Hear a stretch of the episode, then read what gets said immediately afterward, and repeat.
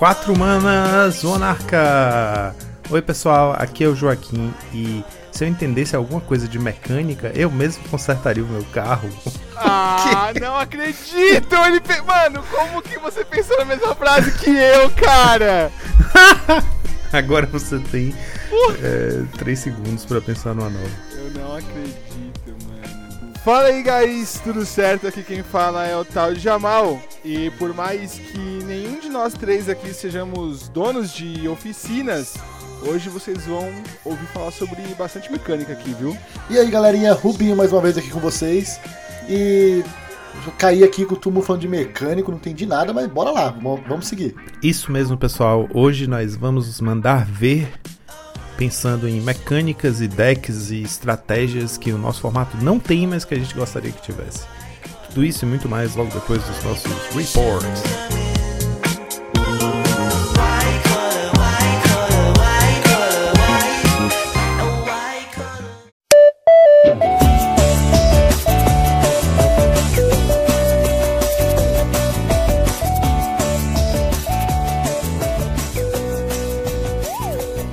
Falarmos sobre decks e mecânicas que queríamos ver no metagame, vamos falar sobre decks e mecânicas que estamos vendo no metagame, Rubinho. Bora lá ver como é que essa selva está se formando. Mas antes vamos falar da nossa querida patrocinadora, a X-Plays. Lá na X-Plays vocês encontram um grande acervo de singles de Magic e Pokémon, além de acessórios para o seu TCG favorito, como shields, deckbox, dados, pastas, playmats e muito mais. A X-Plays também conta com uma coleção incrível de board games e materiais para RPG, como livros e acessórios. Só lembrando aqui que os board games dele estão com promoção, alguns com descontos de até 70%, então vale muito a pena dar uma olhada no site. E também o próximo set, Wilds of Eldraine, que vai lançar no início de setembro, já está em pré-venda nos, nos produtos selados no site deles. E como essa semana, para vocês ouvintes que estão ouvindo na, na, data do lançamento do podcast, já teve, já começaram os previews, conforme os, as singles vão sendo reveladas também vão se tornando disponíveis quanto mais próximo do lançamento. Então colhem lá para essa pré-venda aí, certo? Lembrando também que Commander Masters já está também à venda no site deles, os produtos selados e as singles. E lembrem-se de quando forem fechar o carrinho de vocês, é, usar o cupom de desconto Monarchs5, tudo junto, para poder. Monarchs5, lembrando que tem esse S aí no final, tudo junto, para ganhar 5% de desconto em qualquer compra, além dos 5%, caso escolham o Pix como forma de pagamento. Então aproveitem lá na X-Place, onde o seu XP vale o dobro. Antes ainda, Rubinho, de irmos para os challenges, vamos falar aqui da nossa enquete da semana passada, que foi a seguinte: Qual Universes Beyond você gostaria de ver no Magic? Em quarto lugar, não, em terceiro lugar mesmo, Shrek com 9% dos votos. Aí, em segundo lugar, empatados Naruto e outros. É, entre parênteses, caixa de resposta. Eu espero que tenham escrito pra gente dizendo quantas as quantas. É, ou qual, qual Universos Beyond, né? Que eu confesso que eu votei no Naruto, né? Porque, pô, imagina.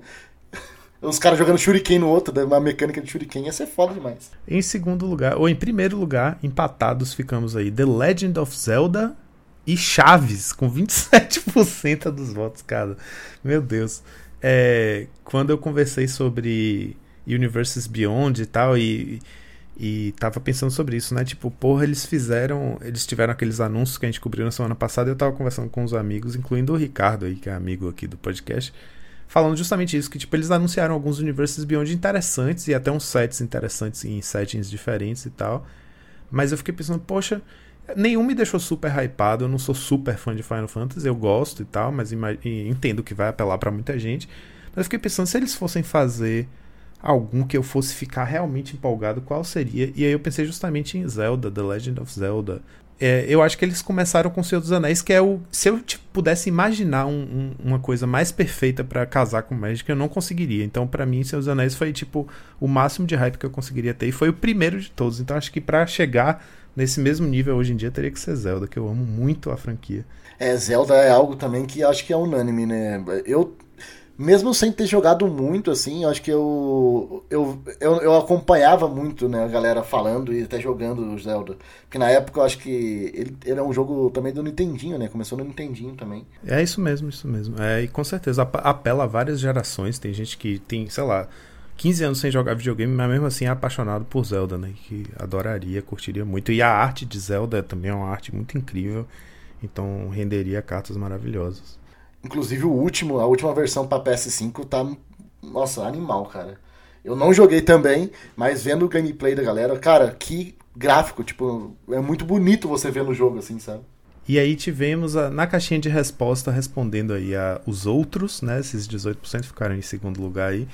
Teve, tivemos o Socran Foods respondendo Dragon Ball Z. Muito bom também o Goku ali. Como é que seria a mecânica de Super Saiyajin? É tipo level up, será? É, poxa mesmo, cara. Imagine a carta a carta Imagine o Goku que, que você transforma e o lado de trás é ele Super Saiyajin. Pô, ia ser muito, muito pica, né, velho? Caramba, velho. Pô, daria pra ter muita coisa legal, tipo, medidor, é, marcador de Ki, você vai aumentando o Ki no combate e aí uma hora você vira Super Saiyajin. Ter, ter os, as esferas dos dragões como artefato e quando você juntava as sete você fazia o Shenlong. Nossa, caralho, velho, agora eu quero isso muito. Pronto, aí. Aí, ó, o Socran Foods encontrou uma franquia que eu ficaria igualmente hypado. Porra, Nossa, pô, ia ser, dá pra fazer muita coisa legal, né? Que já existe no Magic, a gente consegue imaginar algumas coisinhas. Aí tivemos duas não relacionadas a isso aí. Uma foi do próprio Brendo Ikeda, nosso querido chefe, capitão, editor. Ele falou o seguinte: nessa nova temporada vale mais a pena Jeskai Ephemerate ou o W Familiars.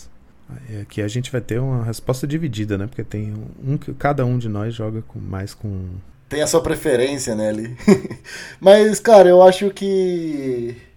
Respondendo, Brendo, é uma questão de, de, de, de, como você joga, né? Da, na maneira que você vai jogar. Acho que os dois decks ele têm similaridades, ao mesmo tempo eles são diferentes, né?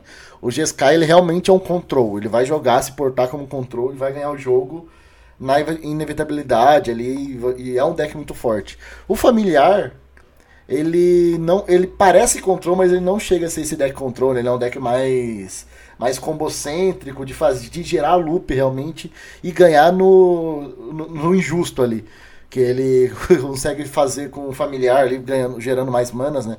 A gente fala que ele é um ramp, mas ele é um ramp que ele vai te rampar sempre muito mais do que uma land a mais no turno, então, porque você vai conseguir fazer mais jogadas. Então, é muito do estilo de jogo de cada jogador, né? Se você é um cara que gosta mais controlar a mesa, ter mais respostas, o Jeskai é, é a escolha correta. O familiar, ele é esse deck mais de inevitabilidade. Vai chegar um momento que, claro, você não vai deixar o oponente fazer mais nada, mas a ideia dele é ser mais um deck mais combocêntrico de loops, né? Inclusive, um tem uma matchup muito boa contra o outro, né? Que é o Jeskai joga muito bem contra o Familiars. Mas justamente por isso eu, eu diria que tem a ver com. Tem a ver com. É, é, esse essa quanto você como jogador se sente confortável de pilotar o Familiars, porque para mim, por exemplo, teve uma certa barreira de entrada. Eu tentei algumas vezes com Familiars, até consegui alguns resultados, mas eu senti que eu não consegui me encaixar muito bem com a forma como o deck roda, né? Ele é muito ele é muito peculiar, né? Ele é um deck que tem uma pegada control, mas ao mesmo tempo é como você falou, ele é um, um, um, ele é combocêntrico, o valor dele se dá de uma outra forma, ele não controla tanto a board, né? Ele em geral ignora a board, enquanto o Jeskai vai jogar nesse papel de controle mais clássico, né, para quem diria que para quem está mais acostumado com outros formatos de Magic, né, outros formatos de decks de controle, vai se encaixar melhor com o Jeskai porque ele é mais tradicional nesse sentido. Você tem que encontrar suas land drops, fazer suas land drops, manter o controle sobre a board e depois que você tiver dominado mais ou menos o, o campo, você vai virar a e começar a fazer suas engines de valor lá. Que apesar de ter né, loops parecidos, ter ephemerate nos dois e tal, a, a forma de jogar é bem diferente.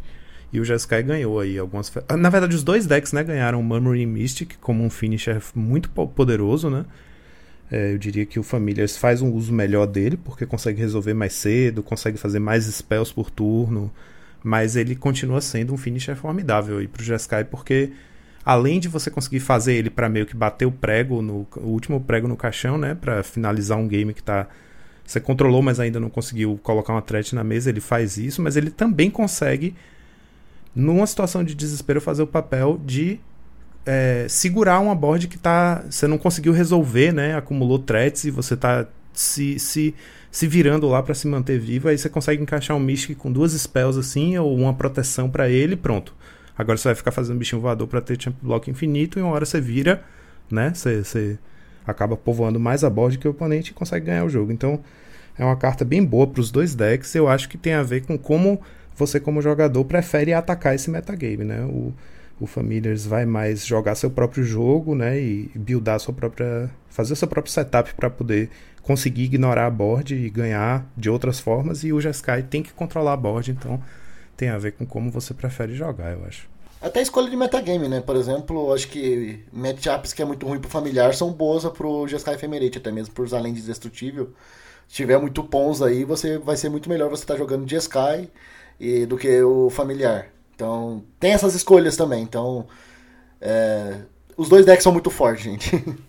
Decks go wide muito rápidos, o Jeskai consegue dar uma Cannonade ali, limpar a board, enquanto o Jeskai. Ou, enquanto o Familiars tem um pouquinho mais de dificuldade, né, para se virar numa board muito cheia muito cedo. E aí tivemos também uma resposta do Lucas Hideyuki, falou: Obrigado pelo podcast, gente. Graças a vocês estou entrando no formato Pauper agora. Montei um Affinity e vou começar a jogar logo logo nas lojinhas de minha cidade. Pô, que bacana, velho. Pô, feliz demais, Lucas. Feliz de ver uns comentários assim. e tomara que você se divirta muito aí, mano. O Affinity é um excelente deck, é um deck muito forte, então. Tenho certeza que vai dar certo com você. Com certeza, e é um deck que vale a pena investir, né? Uma, uma boa assim você pegar o Affinity, porque é um deck que é um deck que a base vai poder te ajudar a montar várias variações dela e eventualmente até começar a migrar para outros, né? Tipo, se você tem é, é, por exemplo, Lycra Wellspring, né? Você vai ter coisa para poder depois ir para o Boros, o Boros Synthesizer, né? Você tem coisas que as lentes que podem te ajudar a ir para o Mogwarts, por exemplo. Então a base dele acaba te ajudando a começar uma base para outros decks, sem contar que se você já tem o essencial do Affinity, né, os bichos com afinidade, Totcast e tal, você, por exemplo, se montou um Grixis, né, se montou o, o que estava mais em voga na temporada passada, você vai conseguir facilmente adaptar ele para é, compartilhar essa base e fazer, por exemplo, o Esper, que está começando a jogar agora, está começando a encontrar sua build, que é a versão que usa All That Glitters, né? Então é legal. E lembrando aqui que foi o Lucas Hideyuki que escreveu pra gente na semana passada, pedindo justamente uma indicação de um deck barato para começar e, e, dicas que a gente tivesse para dar. Então, legal saber que você já montou o deck e depois escreve pra gente, Lucas, é, falando como foi, né? Como foi a experiência, como foi a build que você montou e pra gente ter uma ideia de como tá indo aí. E depois desses recadinhos aí, bora lá já conferir o nosso Challenger do sábado. Vamos, Rubinho. É com um leve pesar na minha voz que eu vou ter que dizer que o Grupo Onza foi o campeão do dia do, do, do sábado, do challenge do dia 12 de agosto. O Las Vegas Chaos, que está aparecendo aqui bastante piloto nesse deck, ele trocou dois Dual Teeth do main deck, que eu diria que é o slot mais flexível que esse deck tem mesmo. Toda vez que ele quer acomodar uma coisa nova, ele acaba tirando o Dual Teeth, né? Porque, apesar de muito forte, agressivo e fazer mana fixing de certa forma, ele ainda fica para trás em relação ao Lanoir Visionary, que custa mesmo, o mesmo custo de mana, o mesmo valor de mana, e entra e dá um draw além de fazer, de rampar. Então, ele vai, sempre vai acabar rodando primeiro do que o Visionary, né? Porque ele, infelizmente, não te dá essa, essa card advantage. E aqui, no caso, ele colocou duas relíquias no main deck. Dá para entender porque, né? O meta tá bem puxado para esses decks é, de serpentes, né? Seja mono U, UB ou R. Agora que entrou a Cryptic Serpent, então tá todo mundo indo bem forte nessa, nessa investida aí de cemitério. Então, é, hate de cemitério de main deck tá se tornando uma coisa bem comum no formato. É, curiosamente também ele tem uma cartinha aqui chamada Reclaiming Vines no sideboard, uma cópia só. Custa dois quaisquer verde verde, é um feitiço, destrói o artefato, encantamento ou terreno alvo. É um LD a mais que tem uma flexibilidade, né? É, eu tô pensando o que, que seria bom, é, talvez contra Affinity, para pegar artefato também. É, eu fico pensando no que, que teria de encantamento. Talvez Journey? É, talvez Journey, talvez o Glitter, né? Sei lá. É interessante, é uma carta interessante aí. Ele tá testando uma cópia, eu também fiquei curioso aí para saber qual que foi a aplicação dela. E aí o outro finalista, em segundo lugar, tivemos o Esper Affinity, ou sei lá, chamaria de Glitter Affinity, né? Que nesse caso aqui é um Esper, mas tem diferentes sabores dele aparecendo por aí. É um deck que está em ascensão e que vai começar a se, a se firmar agora no meta, né? Vai começar a encontrar sua build ideal. Mas aqui está bem próximo de uma build turbo que a gente estava é, lucubrando, né, Rubinho? Eu e você. Plotada pelo Moged. Ele foi com 4 Ornithopter e 4 Tambor. Então a mana base dele tá para além das lentes, né? Ele tem 17 lentes no total. 4 Ancient Den, 4 City of the Synod. E aí quatro de cada bridge que usa azul junto com a cor secundária. Então, é Esper, né? Ele tem a Mist Vault Bridge, que é a única fonte preta dele, são essas quatro cópias da, da bridge, e quatro da que é o W, né? A Razor Tide. E aí a carta preta que o deck usa é a Blood Fountain, que é uma carta que está aí muito mais para fazer o, o, o, o, desconto de mana, né? Para colocar mais artefatos na mesa para o Glitter e para poder castar as cartas com. Eu ia falar Convoke, não é Convoke, é Improvise, né? O Blood Fountain é um excelente suporte, né, para você castar Improvise, porque ela coloca dois artefatos na mesa por uma mana só. Então, basicamente, você está pagando um para pagar dois do Improvise, né? Pagando um de mana para pagar dois do Improvise quando você for castar a mágica com Improvise. E aí é um deck bem quadradinho, a maioria dele, né? As lands são quatro de cada e mais uma ilha. As criaturas são quatro de cada, entre Ornithopter, Traben Inspector, Frogmite, Minion Fossa e dois Kenko. E as spells são todas quatro, quatro Touchcast, quatro Blood Fountain, quatro Chromatic Star, quatro Springleaf Drum, quatro All That Glitters e ele tem duas Metallic Rebuke e três Reverse Engineer, que são, no caso, aí, as cartas com é, Improvise que eu falei. O Reverse Engineer, só para lembrar, é aquela Sorcery que entrou agora, tomou Downshift, entrou no formato junto com All That Glitters, que é três quaisquer azul, azul, Sorcery, e ele tem Improvise, e você compra três cartas. Então você virando três artefatos, paga duas manas e compra três. Cara, essa linha eu acho que a gente já falou no, no off, né? É uma linha bem mais focada no que a gente imaginaria que seria, né? Uma linha bem para bem para frente. É, não tá jogando com Saiba, que eu acho que é uma build que a galera tá testando bastante também. Eu, pra ser bem sincero, eu gosto bem mais dessa lista. Ela é uma lista que coloca o problema no turno 2, 3 ali e resolve. Se você tiver a resposta, beleza, mas se não tiver, você vai morrer rápido, né? Eu fico até pensando em alternativas, né? Cartas que poderiam estar entrando. Tem até um, um, artefato que é bem esquecido no formato. Que eu acho que talvez ele entraria ajudaria muito com essas cartas de improvise, que é o Poço da Bruxaria. Que é um artefato que entra cedo no jogo, tem um Scry 2 e depois você pode pagar 4 manas para dar draw 2. Então, é o Intiwell, é o nome dele em inglês. E até um outro, é, como esse deck ele é mais focado, ele é mais azul e, e tem uma carta branca, né? Ele é um deck muito monoblue, assim, se você olhar que as únicas cartas brancas são o Treben e o All That Glitters. O resto, é, o deck dele é, o deck é muito focado no azul. É, talvez dá pra até trocar esse tambor, né? A gente trocar o Spirit Drum por, pelo protótipo da Luminaço. Que é um artefato também, que ele é praticamente um, um tambor. Só que você pode virar um artefato qualquer, não precisa exatamente ser uma criatura. Mas ele gera só mana incolor, né? Ele não vai gerar mana colorida igual o tambor faz. Mas com isso te dá essa vantagem, você poder virar inclusive uma Blood Fountain, um, um outro artefato, até mesmo um Intwell, para conseguir gerar essa mana e ter a criatura para atacar, ter a criatura para fazer outra, outro tipo de coisa. Então, é, é, e além disso, no final, lá no late game, né, você pode usar a, a parte secreta dele, que é dar um bounce numa permanente que tá se incomodando lá, então não sei, eu tô pensando um monte de coisinhas assim. Acho que como esse deck é novo, né? A gente fica sempre especulando essas coisas.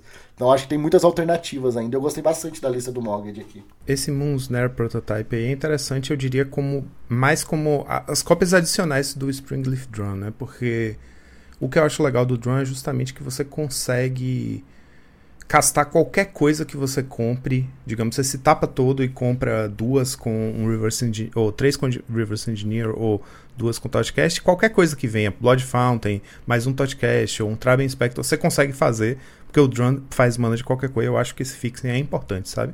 Mas eu diria que como cópias adicionais é, é um bom lembrete mesmo essa cartinha que você falou aí, que é o Moonsnare Prototype, porque justamente ela tem esse modo secreto, né? Que é o, o a habilidade dela, como é o nome? Channel, né? Mas é isso mesmo, é um deck que eu, eu espero que continue aparecendo. Ele pegou, eu acho que ele decolou agora que pegaram a vibe que a gente, pra, pra gente, né, pra eu e você, a gente fazendo, workshopando a ideia desse deck, brainstormando coisas, a gente já tinha pegado que o caminho para All the Glitters é Ornithopter, Springleaf e um deck que tenta fazer tipo, despejar a mão no board no turno 2, sabe? Que é uma coisa clássica das antigas do Affinity, que hoje em dia não é mais a pegada do deck, mas aqui tem que ser porque você tem um payoff para ter muito artefato na mesa, né? Que é o Walter Glitters. E o interessante disso é justamente que cartas que classicamente são muito boas contra Affinity deixam de ser. O Dust to Dust não é tão bom contra esse deck. Porque na hora que você for ter as três manas para fazer, ele vai ter, além das duas lanes na mesa, um monte de bicho e Springleaf Drum para compensar, né? Que você vai tirar as manas, então você já vai querer fazer o Dust to Dust nos bichos, e mesmo assim vai ser pouco. E é fácil jogar de, de glitter é, em torno de remoção de artefato, porque você vai lá e coloca o glitter num Traben, por exemplo, ou num próprio Kenko, né? Então, é, é, um deck que é interessante porque ele se coloca no meta meio que rebolando em volta da, do hate clássico do Affinity, né? Ele joga de uma forma muito diferente, então ele vai se colocar aí como uma versão alternativa do Affinity que eu não acho que é tipo assim, ah, o Affinity agora é esse. Eu acho que é um Affinity diferente que a gente tem, que é um Affinity agro, e, e é que vai continuar existindo lado a lado com o Grixis Affinity, que é um Affinity mid-range para control, né? Ah, perfeito, ele é outra lista, eu também concordo 100% com isso. Exato. Por isso que eu queria, inclusive, chamar. Eu acho até que eu vou fazer isso. Eu vou implementar que, pelo menos aqui no podcast, a gente vai chamar. Seja Esper, seja Azorius, seja é, Jeskai, que são as builds que estão aparecendo, né? Vamos chamar essas builds mais agro do Affinity de Glitter Affinity. Porque aí a gente sabe que o Grixis Affinity é o, o que vai para o, o, mid para late game, né? É o que vai ter muita recursão e voltar, e, enfim, fazer a inevitabilidade. Enquanto esse daqui vai agrar para tentar te matar antes de você ter tempo de começar a responder a board.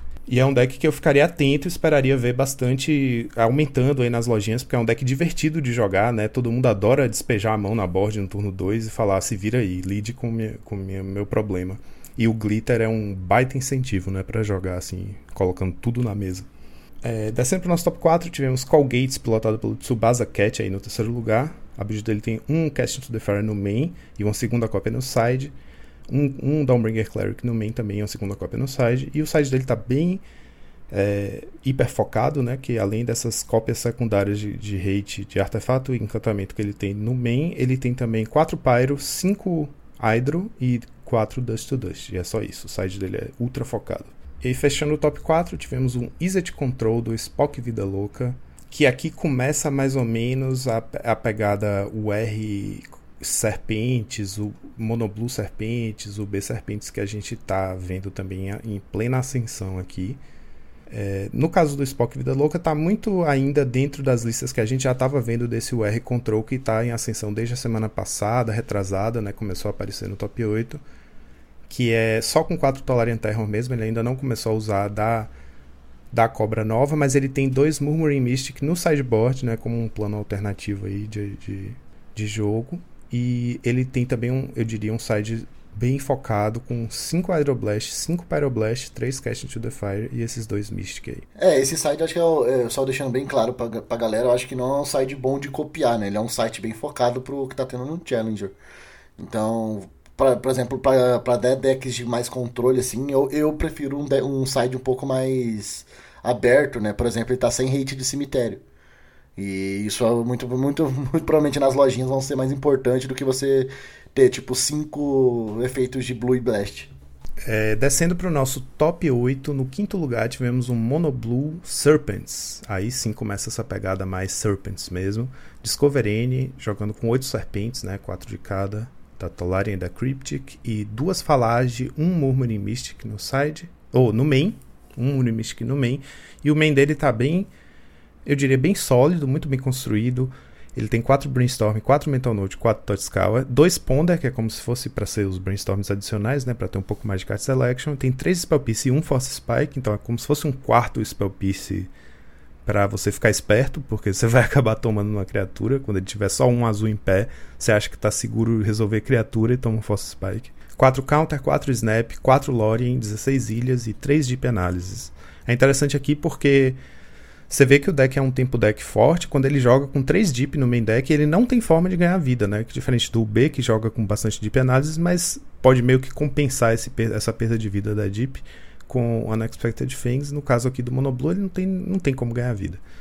E no sideboard ele tem dois Gut Shot, você encontrar 7 cópias de, do efeito Blue Blast, né? 4 Hydro e 3 Blue Blast. Uma cópia de Shore Up, e uma cópia de Exclude. O Shore Up, para quem não está lembrando, é um instante, custa um azul, é de Dominária. Dominária de. É, Dominária United, né?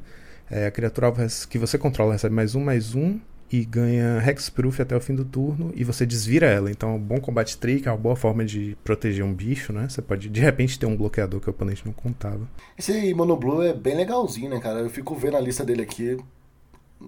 cara, ele tá muito fechadinho já não sei muito o que pode mudar nele. É, e realmente, parece, parece um deck muito forte. Realmente eu espero ver mais dele também. Já já você vai ver o que pode mudar nele, inclusive na mão do próprio Discovery. Segura aí.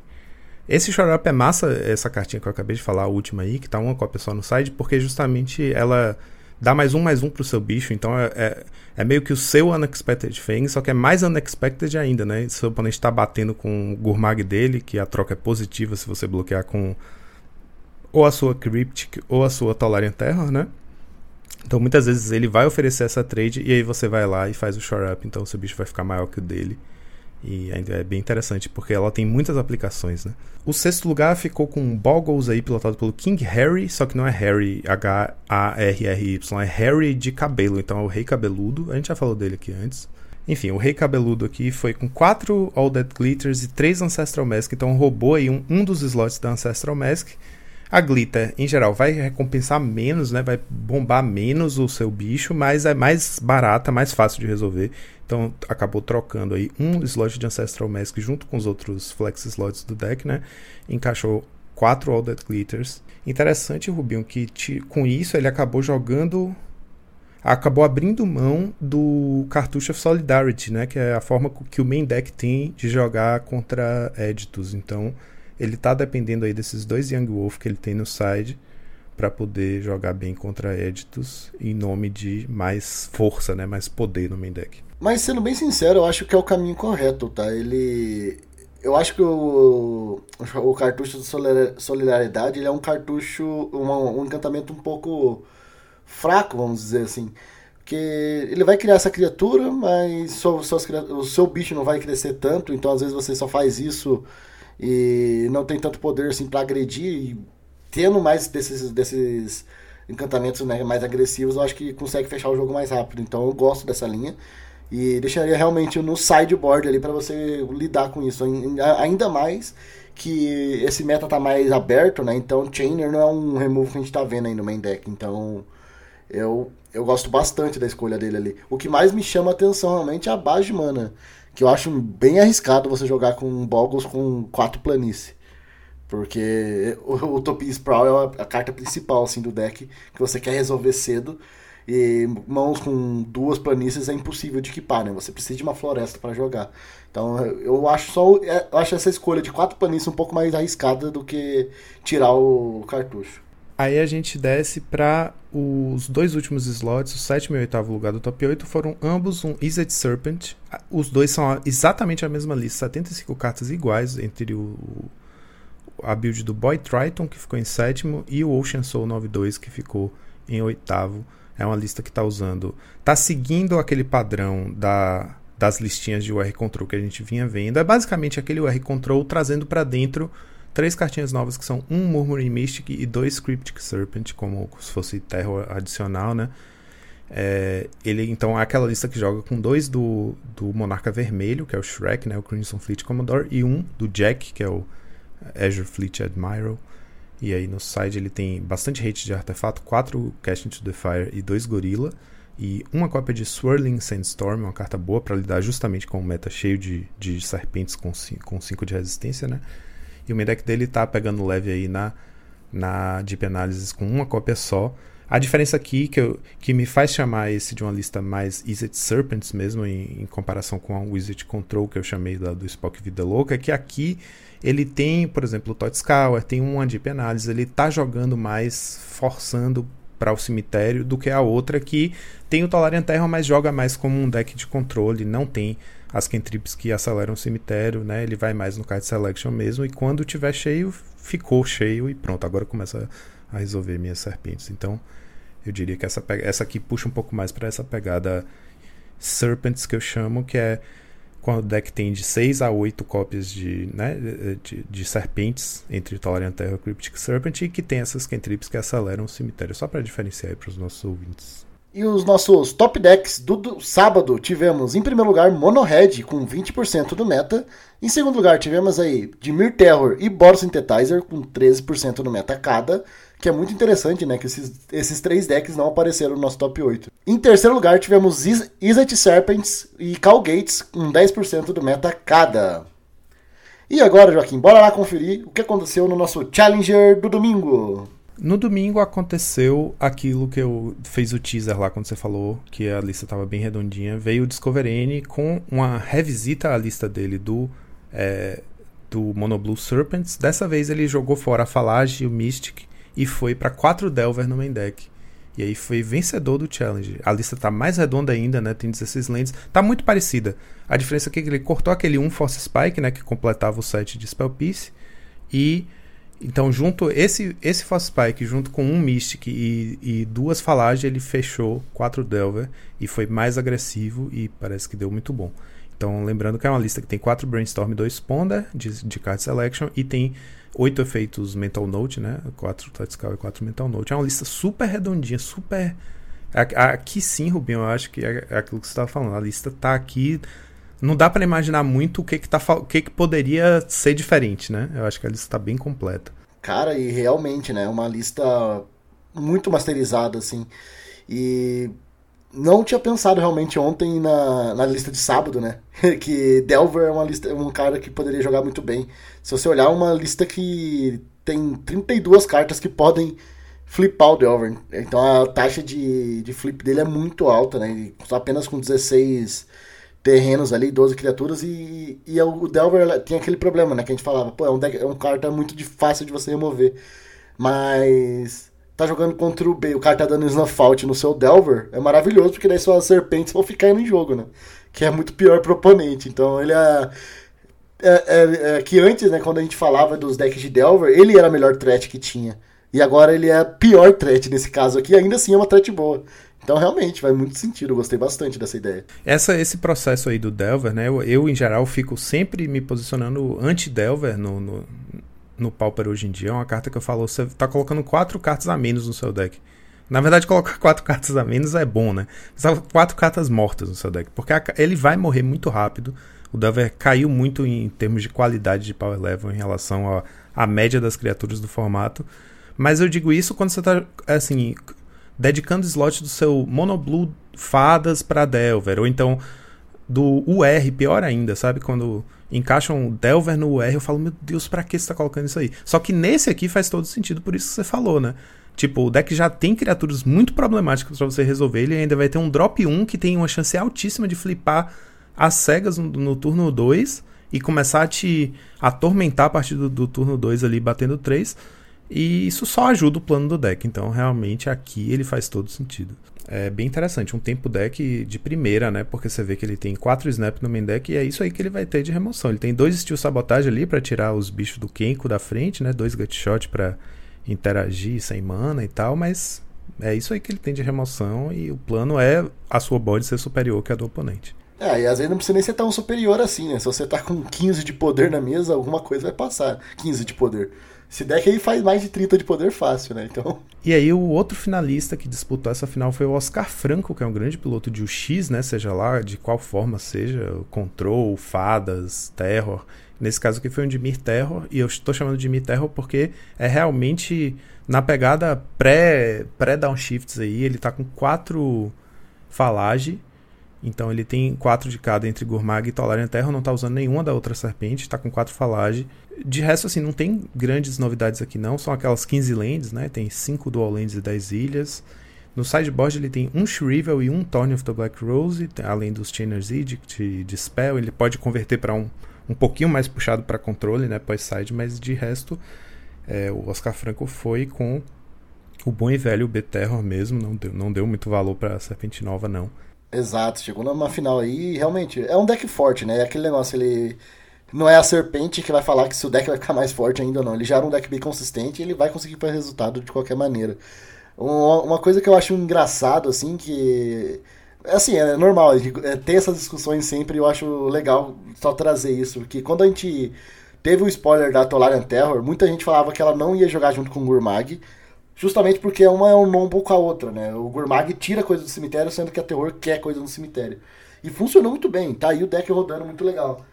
Daí agora, quando saiu a Crypt Serpente, que basicamente é a mesma coisa da Tolarian Terra por uma mana a mais, a galera fala, não, mas tem que pagar uma mana a mais na Crypt Serpent, ela não vai jogar, o Gurmag é melhor.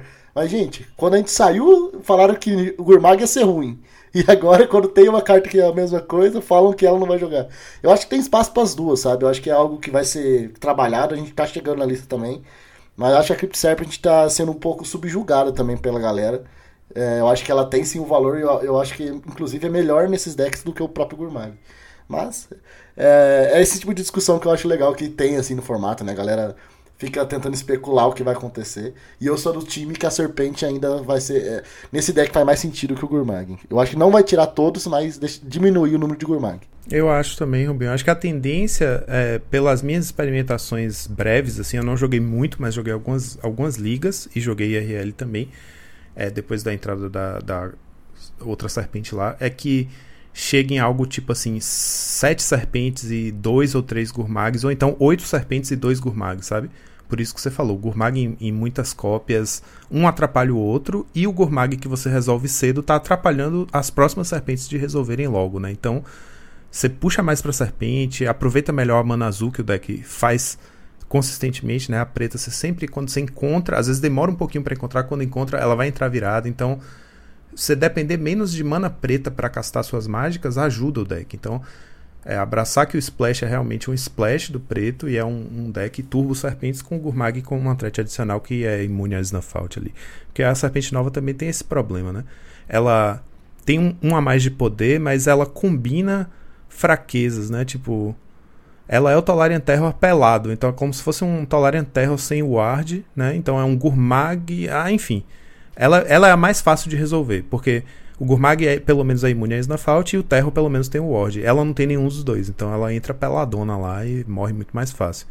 Então tem esse aspecto aí também, mas em compensação é mais fácil encher uma board de bicho e ela ser um desses bichos, né? Vamos para o terceiro lugar, Monoblue Serpents, olha aí, Festival de Serpentes. É, Ninja Gamer 76 foi com essa build aqui que é, é, parecida com a do Discover N, mas é um pouquinho menos. É, como é que eu digo? Um pouco menos tunada, eu diria, né? Ela ainda está experimentando alguns slots, dá para sentir aqui vendo a lista. Por exemplo, ela tem sete serpentes, né? Quatro terros sempre, né? E três da outra. Aí ele tá com quatro Delver.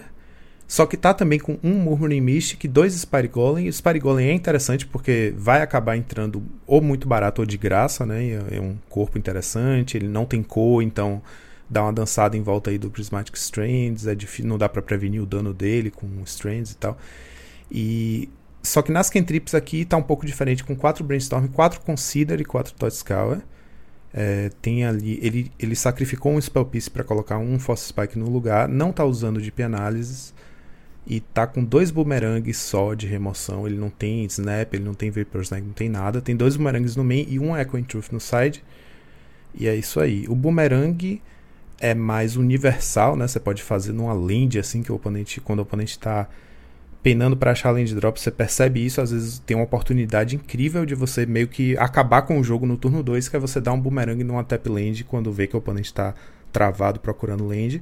Mas fora isso, é uma carta que eu diria que é aquele caso clássico de diminishing returns, né? Quanto mais o jogo avança e você compra o boomerang tarde, pior ele fica. É, que é uma carta que você vai pagar dois manas para voltar para mão uma coisa que muito provavelmente vai voltar em seguida, uma remoção realmente para um tempo deck muito que se garanta muito, né?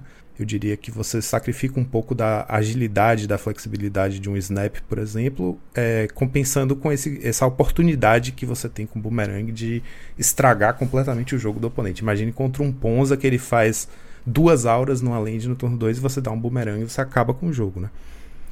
Mas em algumas outras partidas ela vai ser muito morta. Então tá com os slots aí diferentes. Eu acho que essas cantrips dele, né, é interessante. Eu acho consider interessante nesse deck porque ela tem um pouquinho do Mental Note, um pouquinho do, de um, de um pré-ordem, por exemplo. Né? Ela te dá um pouquinho de selection, mas também te dá a chance de é, acelerar um pouco se você quiser milar qualquer coisa só para poder jogar uma, uma instante a mais no cemitério. Então eu acho interessante aqui nesse deck, mas ainda acho que se você quiser fazer Turbo Serpente é Mental Note mesmo. E o que eu acho legal da escolha dele é que uma das escolhas que eu vi que eu realmente, talvez, eu mudaria nas de cima, que a gente tava falando que era difícil de mudar, mas talvez Frantic Inventor é mais, é mais interessante do que o próprio Deep Analysis nessa lista, não sei. Porque parece bem legal, por exemplo, você mila o primeiro com um com alguma coisa, e os, a partir do segundo, você tá fazendo instant speed, já tá valendo a pena você dar draw, sabe? Você tá sempre pôr na mão. Então não é tão problemático assim você milar um ou dois Frantic Inventor também. Por isso que eu acho que é legal você ter, ter isso, né? Só que ele, claro, ele vai sofrer mais pros Grave Hate, né? Mas não sei, eu gostei bastante da ideia também. Aí fechando o top 4 tivemos o Glitter Affinity pilotado pelo Beiso de Geia, mais uma vez uma lista Esper. É basicamente a lista do Mogged, ele só mudou um slot. Um slot? Um slot. Um slot. O que, que é um slot? é um, um exploit misturado com slot. É um slot, ele mudou, ele tirou uma Chromatic Star e colocou um Wedding Invitation. É, eu entendo isso porque tem situações que, especialmente nessas builds que não estão usando o Ginger Brute, né?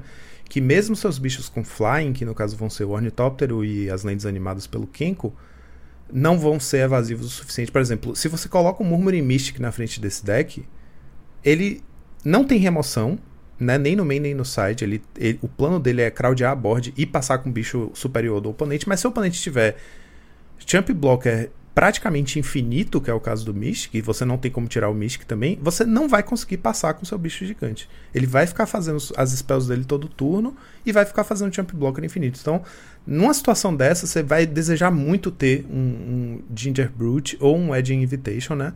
para você conseguir fazer, ó, não, esse aqui não pode bloquear mesmo. Tipo, vai passar, não, não importa o que você faça, vai passar.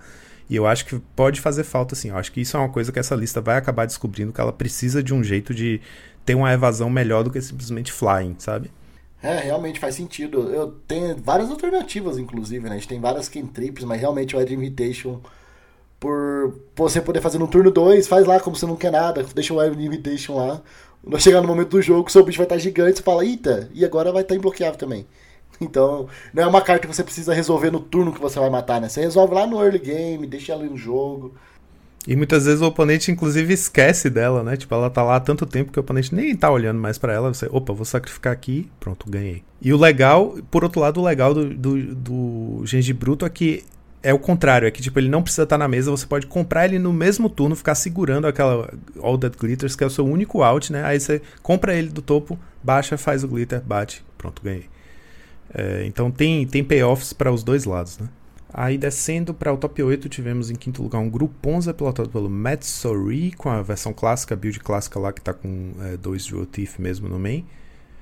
Em sexto lugar tivemos um Call Gates pilotado pelo Twister 66 tá com dois Dawnbringer no main deck, além de um Dispel, e aí no side tá com quatro Pyroblast e tem seis slots anti-affinity aí, com três Revoke e três Dust to Dust. Assim, faz sentido esse tanto de rate de, de, de artefato no side, depois de no sábado o, finalista ter sido esse Esper Affinity, né? O pessoal deve ter ido bem cauteloso para não tomar All Dead Glitters tão forte, e aqui tanto, tanto que ele tem dois Downbringer no main deck, né? O, o Downbringer era legal porque Muitas vezes o, o Glitter Affinity ele vai justamente fazer assim: turno 1, Ornithopter, Springleaf Drum, é, Inspector, e aí no turno 2 ele vai fazer, sei lá, dois Frogmites e baixar um Glitter logo no Ornithopter, já começar a bater um bocado, bater 5, sabe? E aí você vai lá com o Downbrigger e dá uma freada, você vai, baixa e destrói o Glitter. Então é uma carta que eu acho também que já é uma carta bem forte, né? Tipo, a gente vê que ter destruição de encantamento como uma modal assim no seu main, você não precisa gastar slot para ter a opção de destruir encantamento, tem sido bem muito benéfico, né? Inclusive tornou o Journey uma remoção um pouco pior depois que o Dawnbringer se tornou uma carta tão jogada e acho que a tendência é que ela seja jogada em mais cópias no main também. Inclusive, outra resposta muito boa pro All That Glitters é o próprio Destruível, né? Que pode ir nesses decks com branco também. Que ele tanto vai conseguir destruir a criatura, porque o All That Glitter vai deixar a criatura com poder maior que. com, de, com a defesa maior que 4.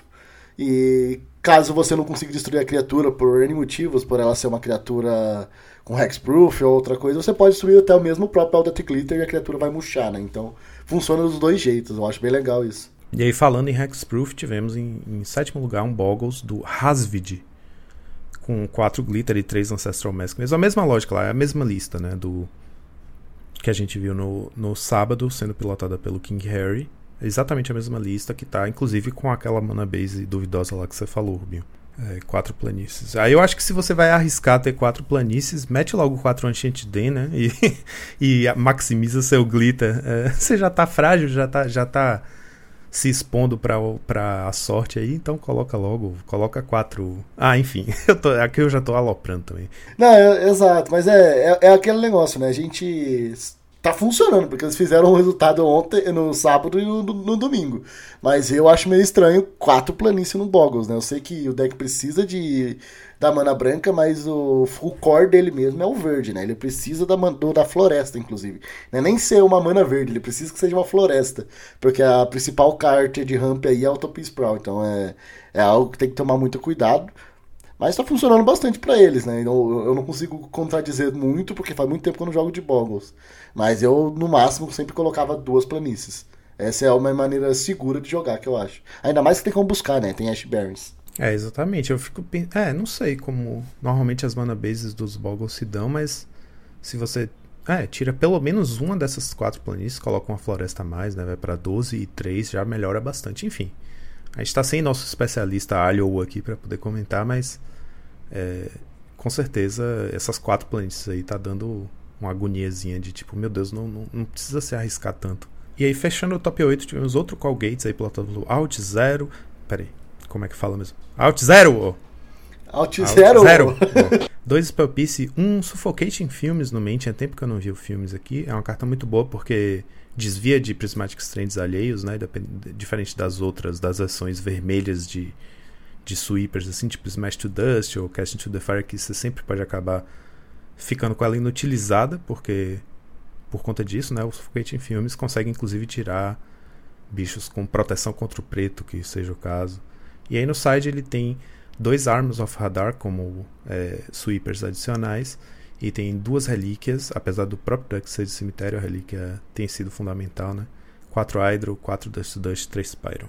E os nossos top decks do domingo tivemos Calgates e Affinity com 16% do meta cada em primeiro lugar. Em segundo lugar tivemos Monohead com 11% do meta. Caiu bastante aqui, né, do sábado pro domingo. A galera já começou a esquecer um pouquinho o Monohead. Em terceiro lugar tivemos Boggles, Monour Serpents e UB Serpents com 10% do meta cada. E agora, Joaquim? É a hora que a gente mais gosta aqui, né? A hora que a gente vai começar a devagar um pouco mais que é a nossa listinha da semana. Essa semana é uma semana ping. Você está trazendo uma lista nova pra gente aí. O que, que você preparou pra gente essa semana? Então, Rubinho, eu trouxe o Orzhov Aristocat Gates. Essa brincadeira eu não pude resistir de fazer, de chamar o jogo de Aristocat, porque tem o aristocrata e tem oito gatinhos, né? Tem os, os o quatro Cauldron Família, quatro Sacred Cat. É um deck muito querido nosso que é o clássico lá, o Food Gates, né? O Cat Gates, Meow Gates, tem mil nomes esse deck. É um deck de gato, é um Orzhov de bichos que geram valor ou que são chatos de remover para tornar a vida do seu oponente um inferno, para ele ter que lidar com bichinhos que ou vão voltar, ou já, já fizeram o papel dela entrando na board, ou enfim, tem, tem ou, ou são realmente impossíveis de, de, de lidar mesmo, né? Então o deck só joga com criatura problemática e gates. Então quanto mais demora o jogo, mais forte essas criaturas problemáticas vão se tornar, porque são difíceis de lidar, difíceis de tirar da board e vão ficar gigantescas, pampadas pelo Basilisk Gate. Ele está focado nas cores Orzhov, apesar de ter dois Makeshift Munition de main deck aqui. É um deck de comida, né? É, basicamente o que eu fiz foi continuei focando meus esforços em é, aperfeiçoar essa listinha, porque o que entrou para ela que a gente ficou super hypado lá foi o Lembas, né? Lembas? Lembas! É, justamente porque é uma comida excelente. É um, é um artefato de duas manas que entra e dá um draw, mas faz scry e ela tem essa habilidade de voltar pro deck que é muito, muito relevante. Então ela como se ela aumentasse a quantidade de, de cópias dela que você está jogando no seu deck, né? Porque toda vez que você fizer ela voltar pro deck, você vai ter chance de comprar uma dela a mais. Então é um artefato que você sacrifica com facilidade. Você não, não se preocupe em sacrificar ele para voltar um gatinho meio de graça, assim, sem precisar. Ou às vezes até ganhando vida, né? Pagando dois para ganhar vida. Ou como é, combustível do Deadly Dispute. É, basicamente o que eu fiz foi, eu continuei é, reiterando builds diferentes desse deck, tentando é, tunar ela para tornar ela a, a, melhor build possível para o meta atual, que é o que a gente sempre está fazendo com as listinhas que a gente gosta de revisitar, né? E no caso do Lembas, Lembas, a gente Lembas, a gente queria fazer isso, só que aí foi aquilo que aconteceu. Entrou o Senhor dos Anéis, a gente começou a testar um milhão de coisas diferentes, porque tinha muita carta interessante para buildar em volta. E aí logo depois entrou os downshifts e você vê que, por exemplo, o meta do Pauper tá todo focado em jogar com a Serpente Nova, o Murmuring Mystic, o All That Glitters, então realmente é muita coisa ao mesmo tempo para a gente conseguir se focar em alguma coisa para buildar a perfeição, né? Que não é o caso ainda. Eu continuo reiterando na lista, mas tava nessa missão aí desde já tem algumas semanas, né, jogando na lojinha sempre com esse deck, justamente porque eu acho que é um deck que é bom para enfrentar metas abertas, é um deck que consegue enfrentar um pouco de tudo, consegue ser o agressor, consegue ser o control. É, a listinha basicamente agora essa lista que eu trouxe foi o 5-0 que eu fiz na Pauper League. Para quem segue a gente no Instagram, vai ver que essa semana tem duas listas minhas postadas que são diferentes. Tem a que eu fiz 3-1 na semana passada na loja, que é uma que já é uma versão um pouquinho é, incrementada em relação à anterior, que já apareceu no Instagram também, que foi outro 3-1 da loja, ou, ou 301, eu acho. É, foi 3-0-1. Eu fiz um empate e três vitórias. Então eu tô numa, numa run muito boa com o deck, né? Tendo feito é, seis. Eu, eu tava 6-1-1 com ela na, em oito rodadas nas lojas e agora emplaquei mais um 5-0, né? Com versões um pouquinho diferentes, mas então no total eu tô 11-1-1 com o deck, né? Que é uma, uma run muito forte, né? Muito boa, com quase só uma derrota. É, e nisso eu vou mudando um pouquinho as criaturas adicionais, porque tem mil caminhos para construir o deck. Nesse caso aqui, eu cheguei numa build que está começando a também deixar o cartel aristocrata um pouco obsoleto, porque eu voltei com Guardian pro main deck. Eu tava jogando sem ela no main justamente porque eu tava focando em fazer bichos o mais barato possível, né, custo de mana mais baixo possível para compensar o fato de o deck ter tanta tap land e ser um deck agressivo. Então, você acaba se surpreendendo com o tanto que o deck bate no early game, apesar de ter muita land que entra virada, porque seus bichos custam 1, um, o Cauldron Família custa 1 um e já entra drenando 1, um, então você já está fazendo alguma coisa. O Ginger Brute custa 1, um, mas já entra batendo também. Então, ele tem essa pegada de. Você olha a lista, ele engana um pouco. Você acha que a lista é mais lenta do que o que ela é de verdade. E eu acabei chegando nessa lista do 5.0, que eu acho que é uma consolidação de um monte de ideias que foram vindo, né, a partir da experiência de jogar com as outras listas que eu estava mudando, e eu acabei cortando tanto o zumbizinho lá que quando morre, você cria esquilo para cada ponto de poder dele, né? Então, você pampar ele, bater é, e depois sacrificar para o Deadly Dispute ou para o, o, aristocrata, você enche a borda de esquilos. Mas se você conseguiu fazer isso tudo sem o oponente interferir em nenhuma etapa do processo, quer dizer que você já está muito na frente. Então, toda vez que eu fazia um monte de zumbi com ele, é porque o jogo já estava ganho, sabe? Então essas cartas Win More às vezes enganam. Você acha que ela é boa, mas você joga e percebe que ela só vai ser boa quando você já estiver na vantagem. Então não vale a pena. E acabei. Aí eu já testei o Lunark Veteran, que é muito bom, porque toda vez que o gato volta você ganha vida a mais e ele volta do cemitério também mas eu percebi que eu estava deixando ele morrer de propósito, muitas vezes, ou sacrificando ele sem precisar, só para poder voltar ele como um voador. Então, o que eu queria no fundo era ter mais agressores é, com evasão, né? Isso me fez trazer o Guardian de volta para o main deck e trazer Squadron Hawk, que foi acabou consolidando que esse slot aí que eu já tentei Doom Traveler, já tentei o Lunark Veteran, acabou que o Squadron Hawk voltou também. Porque é um bicho que entra, compra três cartas para você, né? Melhora suas draws, porque você limpou as cópias adicionais dele do deck. E que, como a gente já viu no Call Gates, né? É, é um deck, o estilo de deck ideal para usar o Squadron Rock, porque você tá colocando, está transformando um bicho 1 um, um voar que entra e compra mais três dele, em um bicho, sei lá, 7-7 voar que entra e compra mais três dele. Então, é, acaba que ele é um bicho que você não tem pena de sacrificar, né, para Deadly Dispute, para o aristocrata, e é um simplesmente um atleta que vai ganhar jogo sozinha muitas vezes, assim como Guardian, né, que é uma carta que acabou voltando por isso, porque você vai fazendo seus bichinhos, fazendo seus land drops, tem muito jogo que você vai ganhar simplesmente porque você fez um Guardian, o oponente não, não teve o que fazer e tomou um Guardian pampado duas vezes e morreu. E aí então acaba sobrando pouco espaço né, para cartas utilitárias. O deck tem quatro lembas e quatro. Lembas? Quatro lembas. Golden Egg. É, oito comidas no total, mais os dois Ginger Brute, no total de 10, né? É, tem quatro Deadly Dispute, quatro Cast Down, as melhores draws, as melhores remoções possíveis, dois Prismatic, que é uma carta que te ganha bastante tempo, que é tudo que o deck precisa a maior parte do tempo e duas Makeshift Munitions no main deck, que é uma carta que faz com que o seu gato se torne letal numa board estagnada, que você está sem conseguir atacar, né? Você vai sacrificar ele, sacrificar a comida, voltar ele, ganhar vida, drenar um, dar mais um de dano, enfim. é uma carta que vira uma bola de neve muito rápido, mas que ao mesmo tempo, ela meio que virou meu truque contra o Monoblue, porque tava sendo um pesadelo a matchup do Monoblue na lojinha, né? Eu tava sempre perdendo para Monoblue Fadas. O Monoblue Serpents é super tranquilo, mas o Monoblue Fadas tava sempre perdendo, até que eu finalmente achei o, o plano de side ideal contra o Monoblue. Que eu tinha testado jogar com umas Red Blast no side, tinha testado jogar com Makeshift no main. Aí eu percebi que a mistura ideal é jogar com duas Makeshift no main deck, que se você resolver no game 1, você vai ganhar. E se não resolver, mesmo que você saiba que vai ser anulada, você joga para o oponente ver que você tem, aí você sai dela para fora no game 2. E ele vai achar que como você escolheu vermelho e teve makeshift, você vai ter é, Pyroblast, então ele vai trazer as Blue Blast dele para dentro, porque ele não pode deixar a makeshift ficar na mesa, né? E você não vai ter mais makeshift. Então você fez ele sidear cartas mortas e você vai trazer para dentro dois Plague de Rusalka e dois é, Suffocating Filmes. E é isso que você vai ter de resposta. O Rusalka é muito bom, é basicamente um Munitions preto, né? Porque é um bicho de 1 um mana, 1 barra 1, um espírito que ele tem a seguinte habilidade: você paga um preto e sacrifica uma criatura, e a criatura alvo recebe menos um, menos um até o fim do turno. Você pode sacrificar, inclusive, ele mesmo.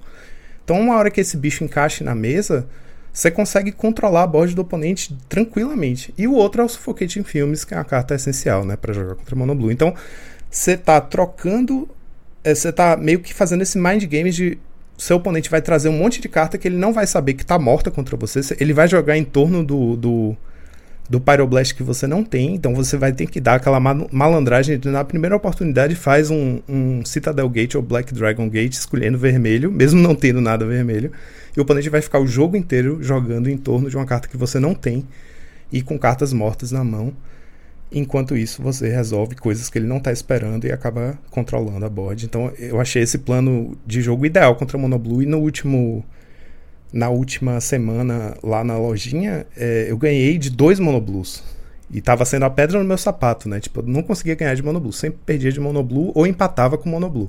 Aí dessa vez eu ganhei de dois e fiquei muito feliz em ver que consegui chegar num plano muito legal contra o deck, né?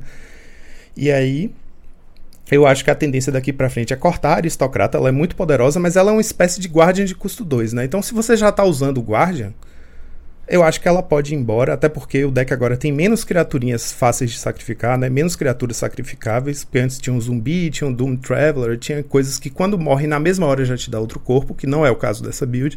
Então acho que a aristocrata tende a ser uma espécie de guardian redundante que não precisa.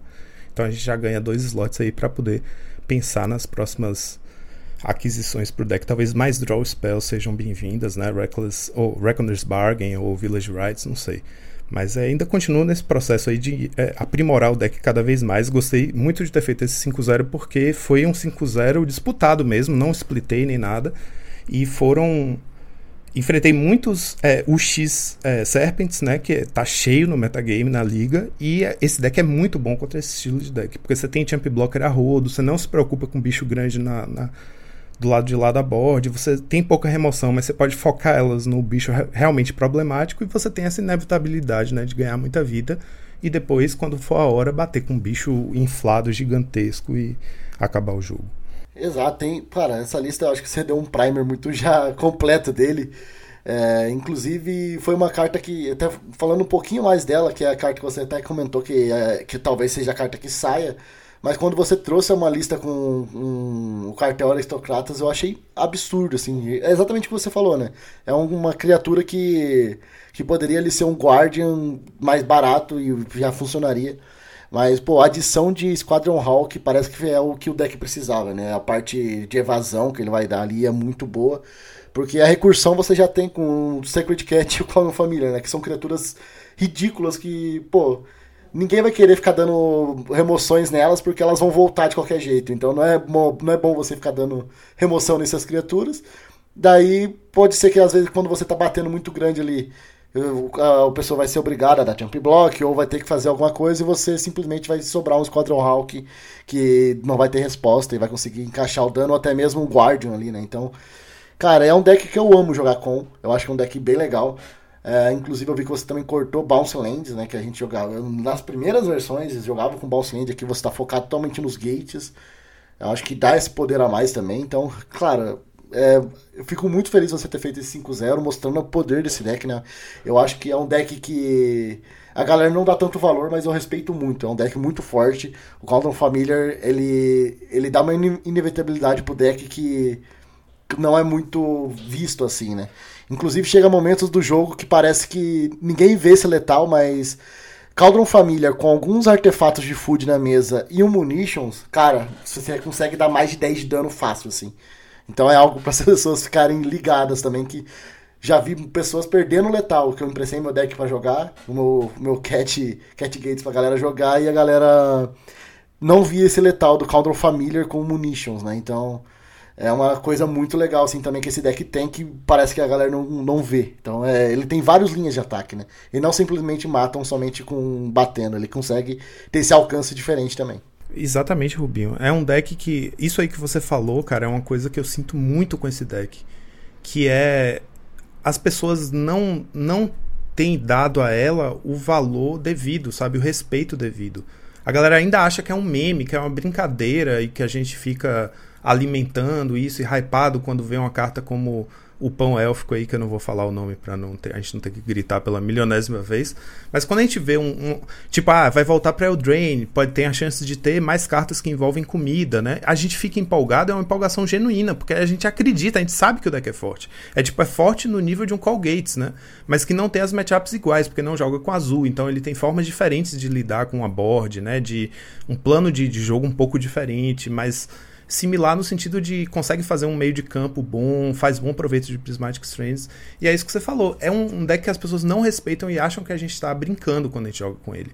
Mas é real, o deck é realmente muito forte e o meu esforço em encontrar a build certa para ele, ou a build otimizada com, né, com a pool que a gente tem agora, tem a ver com isso, tem a ver com tentar demonstrar a força do deck, mostrar que é um deck que precisa ser respeitado e que bastaria as pessoas estarem é, dispostas a jogar com ele para verem que é um deck que tem toda a condição de competir no meta e que tá, por exemplo, agora é um predador, um, um excelente predador de serpentes. Tipo, esses decks de serpentes simplesmente você sente que é um buy, que você não precisa jogar o jogo, sabe? Bom, é por aí. Você você conhece o deck, então você sabe tudo que eu não falei, você falou e o deck tá aí para quem quiser experimentar. Eu recomendo muito. Eu sei que o gatinho ficou ridiculamente caro IRL e eu não sei direito porquê.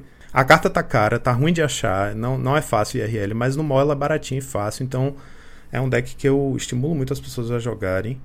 É, porque realmente é um deck poderoso, não é uma brincadeira, não é uma esculhambação, ah, vou me divertir aqui jogando com gato, não. Ele realmente é forte. É até só a última coisinha, eu gostaria até de dar uma sugestão também para quem. Porque eu sei que é uma carta difícil de achar, o Plague Russalka, né? Inclusive, até você falando do tirar o cartel aristocrata, não quer dizer que você não quer mais sacrificar tanto assim as criaturas. Então, uma outra opção muito boa também contra a Monoblue, que pode entrar nesse slot, é a própria Combate Witches, que é uma carta também esquecida que destrói Monoblue. Então, é uma outra opção aí também, caso queiram usar o deck aí também. Tem, cara, essas cores tem muita opção assim boa, né? Que você consegue ser uma, uma Silver Bullet e você usar. Então, até, até a Combate Witches aí voltando pode ajudar também você aí na, na lojinha. Então, com essa listinha da semana que foi quase um AK sobre o deck, é, só nos resta uma coisa: soltar a vinheta.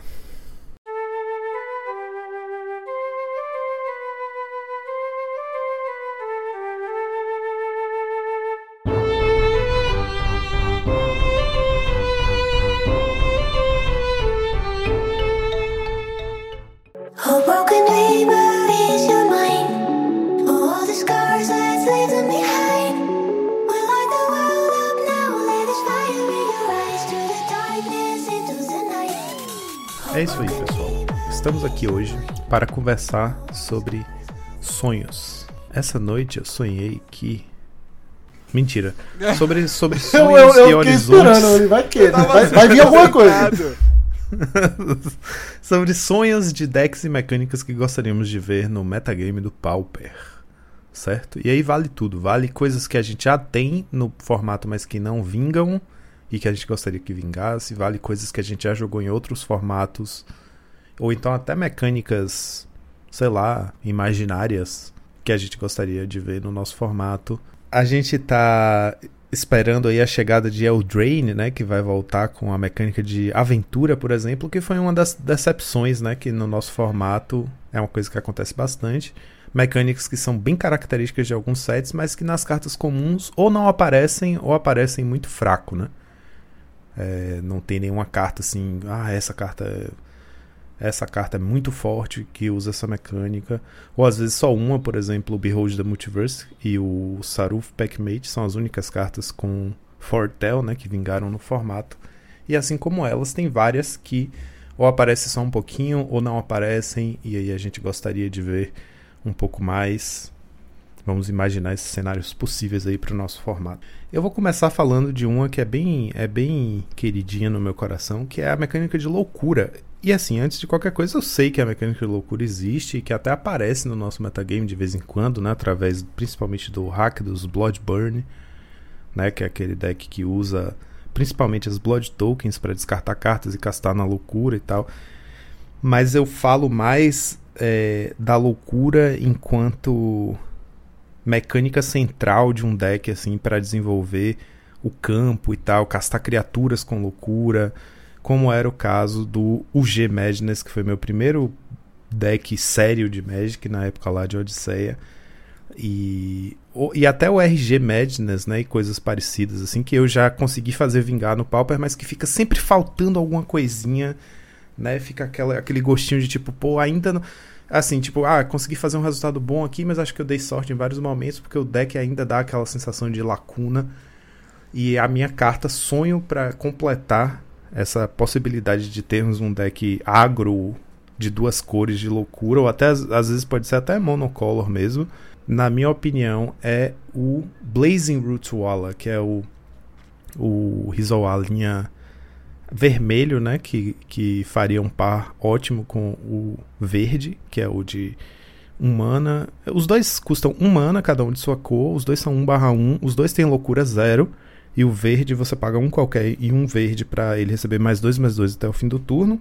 Então o pampado ele fica 3-3 e só pode ativar uma vez por turno. E o vermelho você paga uma mana vermelha para receber mais dois mais zero até o fim do turno. Então fica 3-1 e também só pode pampar uma vez. Porque eu acho realmente que se você tivesse essa massa crítica aí de oito bichos com loucura zero para você poder fazer um Faithless Loot no turno 1 e já colocar dois bichos na mesa com uma consistência maior, o deck teria um incentivo muito maior para as pessoas levarem a sério, né? Eu acho que falta isso para a gente ter um deck real de loucura, assim, que tenha uns turnos absurdos e que possa abusar de cartas como aquela aquela carta Burning Inquiry, que é um feitiço de um mana vermelho e cada jogador compra três cartas e descarta três cartas aleatoriamente. Que ajuda você a bagunçar completamente a mão do seu oponente. Ele deu keep numa mão e acabou ficando com outra. É como se ele tivesse sido obrigado a equipar uma mão sem saber o que tinha nela. E você tem a chance alta de acabar descartando duas criaturas e colocando em jogo, ou então descartando alguma coisa que é bom para você no cemitério. Então, é, acho que no Pauper falta incentivo pra gente jogar com esse estilo de efeito, né, que afeta os dois jogadores com a carta poderosa como Burning Inquiry. Pra gente falta coisas como é, Hollow One, né, que é a carta que em português se chama o Oco, mas não é Oco com K, é Oco com C mesmo, que é aquele bicho de. Aquele, a criatura artefato de 5 manas que você pode pagar 2 a menos para cada carta que você descartou nesse turno. Então, eu tô sempre sonhando com downshifts de coisas tipo Blazing Rituala, Hollow One. Tem uma Adepto também, né? Não sei se ela é. Eu acho que ela não é pauper, ela é incomum, se eu não me engano, que toda vez que você descarta uma carta, ela ganha mais um mais um. É um Prowers pra descarte, assim. Isso, Flame Blade Adept. Essa tá na minha wishlist de downshifts. Eu já falei em What Ifs nossos antes, assim, é uma carta que eu adoraria, que é 1 mana, 1 barra 2 Menace, e toda vez que você recicla ou descarta uma carta, ela recebe mais um, mais zero até o fim do turno. Então é isso, esses, esses payoffzinhos assim, é uma série de cartas que eu acho que, do jeito que nosso formato vai hoje, seriam downshifts perfeitamente plausíveis e que ajudariam a, a incentivar esse arquétipo a ser mais levado a sério, né? E mais, mais considerado como uma opção para um deck agro. Não, acho que você não escolheu uma mecânica melhor. Não tinha como escolher mecânica melhor do que falar do que loucura, né? Acho que é, essas coisas de você conseguir burlar algumas regras de Magic, né? E tirar proveito disso, eu gosto desse tipo de mecânica. que é basicamente você tá tirando proveito, olha, eu tenho que descartar, vai fazer um feito loot, eu tenho que descartar duas cartas, mas agora com essas duas cartas que eu tô descartando, eu tô colocando poder na mesa. Ou tô te dando dano, né? Ou fazendo algo com isso. Eu acho isso muito legal e você poder fazer isso no. Ela também burla outra coisa, né? Que é a questão de, de tempo de carta, né?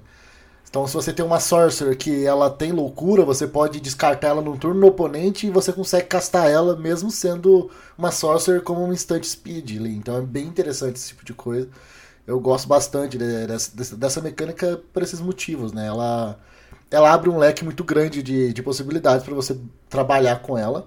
É, não somente pensando em criaturas, mas também pensando em, em outras mágicas também. Então, tem counter com loucura, tem várias coisas assim. Então, dá para aproveitar bastante coisa. E realmente a gente é pouco órfão no Pauper para conseguir realmente trabalhar com ela de uma maneira forte, né? Acho que a gente teve recentemente uma, um upgradezinho nela quando veio a mecânica de sangue, que meio que casa bastante com ela ali, né? Que você sempre tá descartando uma carta, comprando e consegue descartar essas cartas com valor e gerando sempre valor do deck.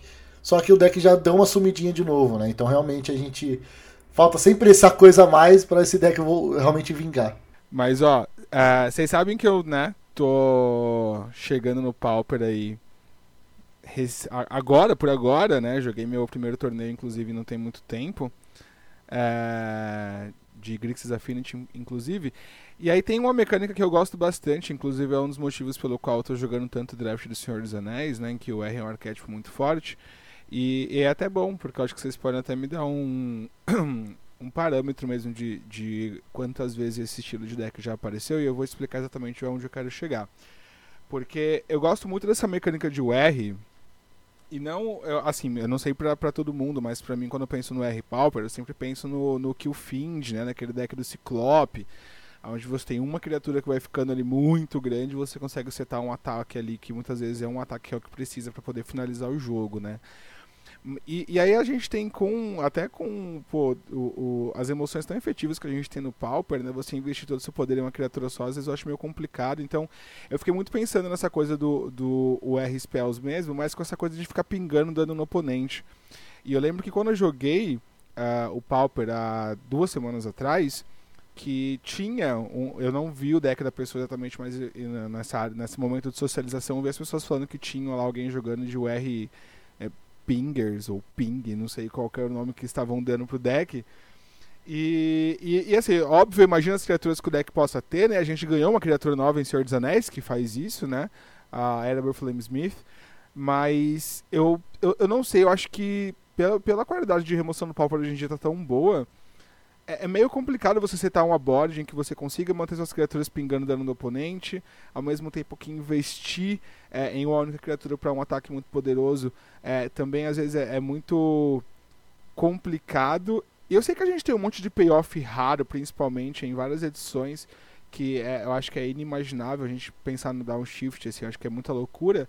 Mas eu estava analisando muito esse encantamento que saiu agora em em Senhor dos Anéis, né, que é o Fire Inscription. E assim, sendo muito leigo mesmo, eu não sei como que o formato lida é, é, com encantamentos. Então eu queria até saber de vocês, Joaquim e Rubinho, se vocês acham que um possível downshift de Fire Inscription ia ser muito problemático assim pro formato. Eu sei que a gente teve recentemente o downshift do, do Memory Mystic, né?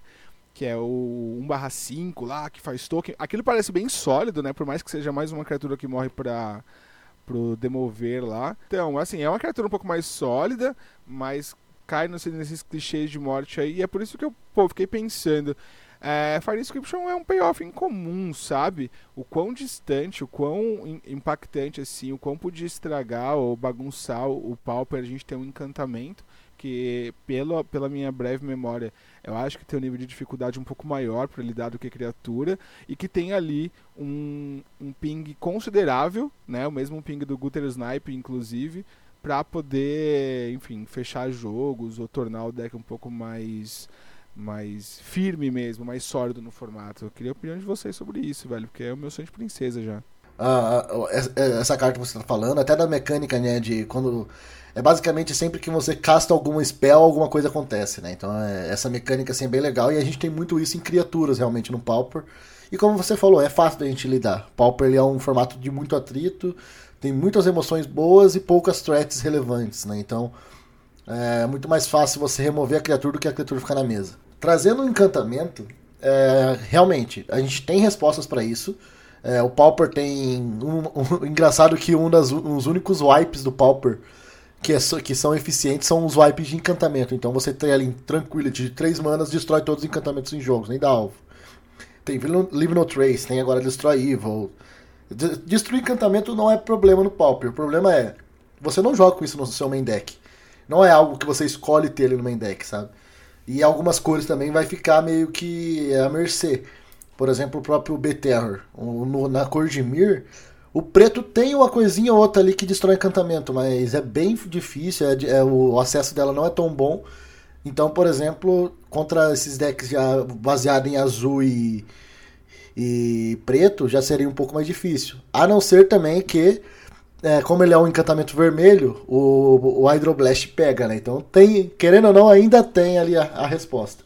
Então, é, é assim, é, fica nesse meio termo, sabe? Que é uma mecânica forte, vindo em outro tipo de, de permanente ajudaria sim, e eu não acho que seria quebrado. Eu acho que o meta só teria que se ajustar pra gente ter.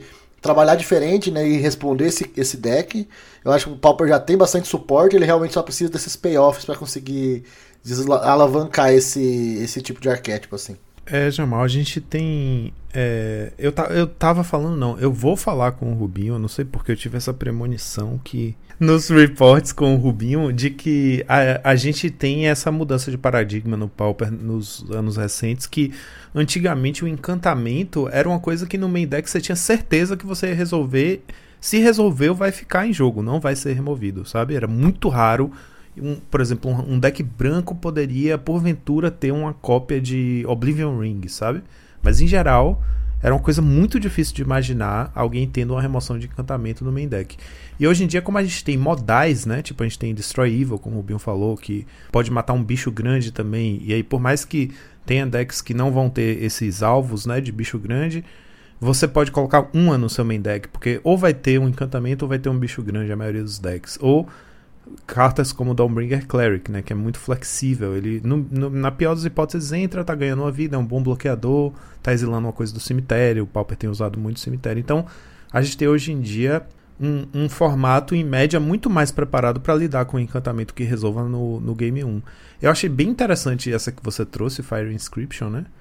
É, justamente porque ela seria um baita estímulo para esse estilo de deck. Eu vejo às vezes umas listas que aparecem em torneios mais mais fora, fora do circuito principal, assim, uns torneios, umas listas japonesas, às vezes até 5-0 mesmo na liga, com umas listas com Delver, Termo Alquimista, Tolarian Terror, sabe que tem é, essa possibilidade, por exemplo, se o oponente locar o combate, você conti continua tendo um viés ali para ganhar o jogo com Termo Alquimista, castando um monte de spells, e são decks que se beneficiam de várias formas diferentes de ter muitas spells, né?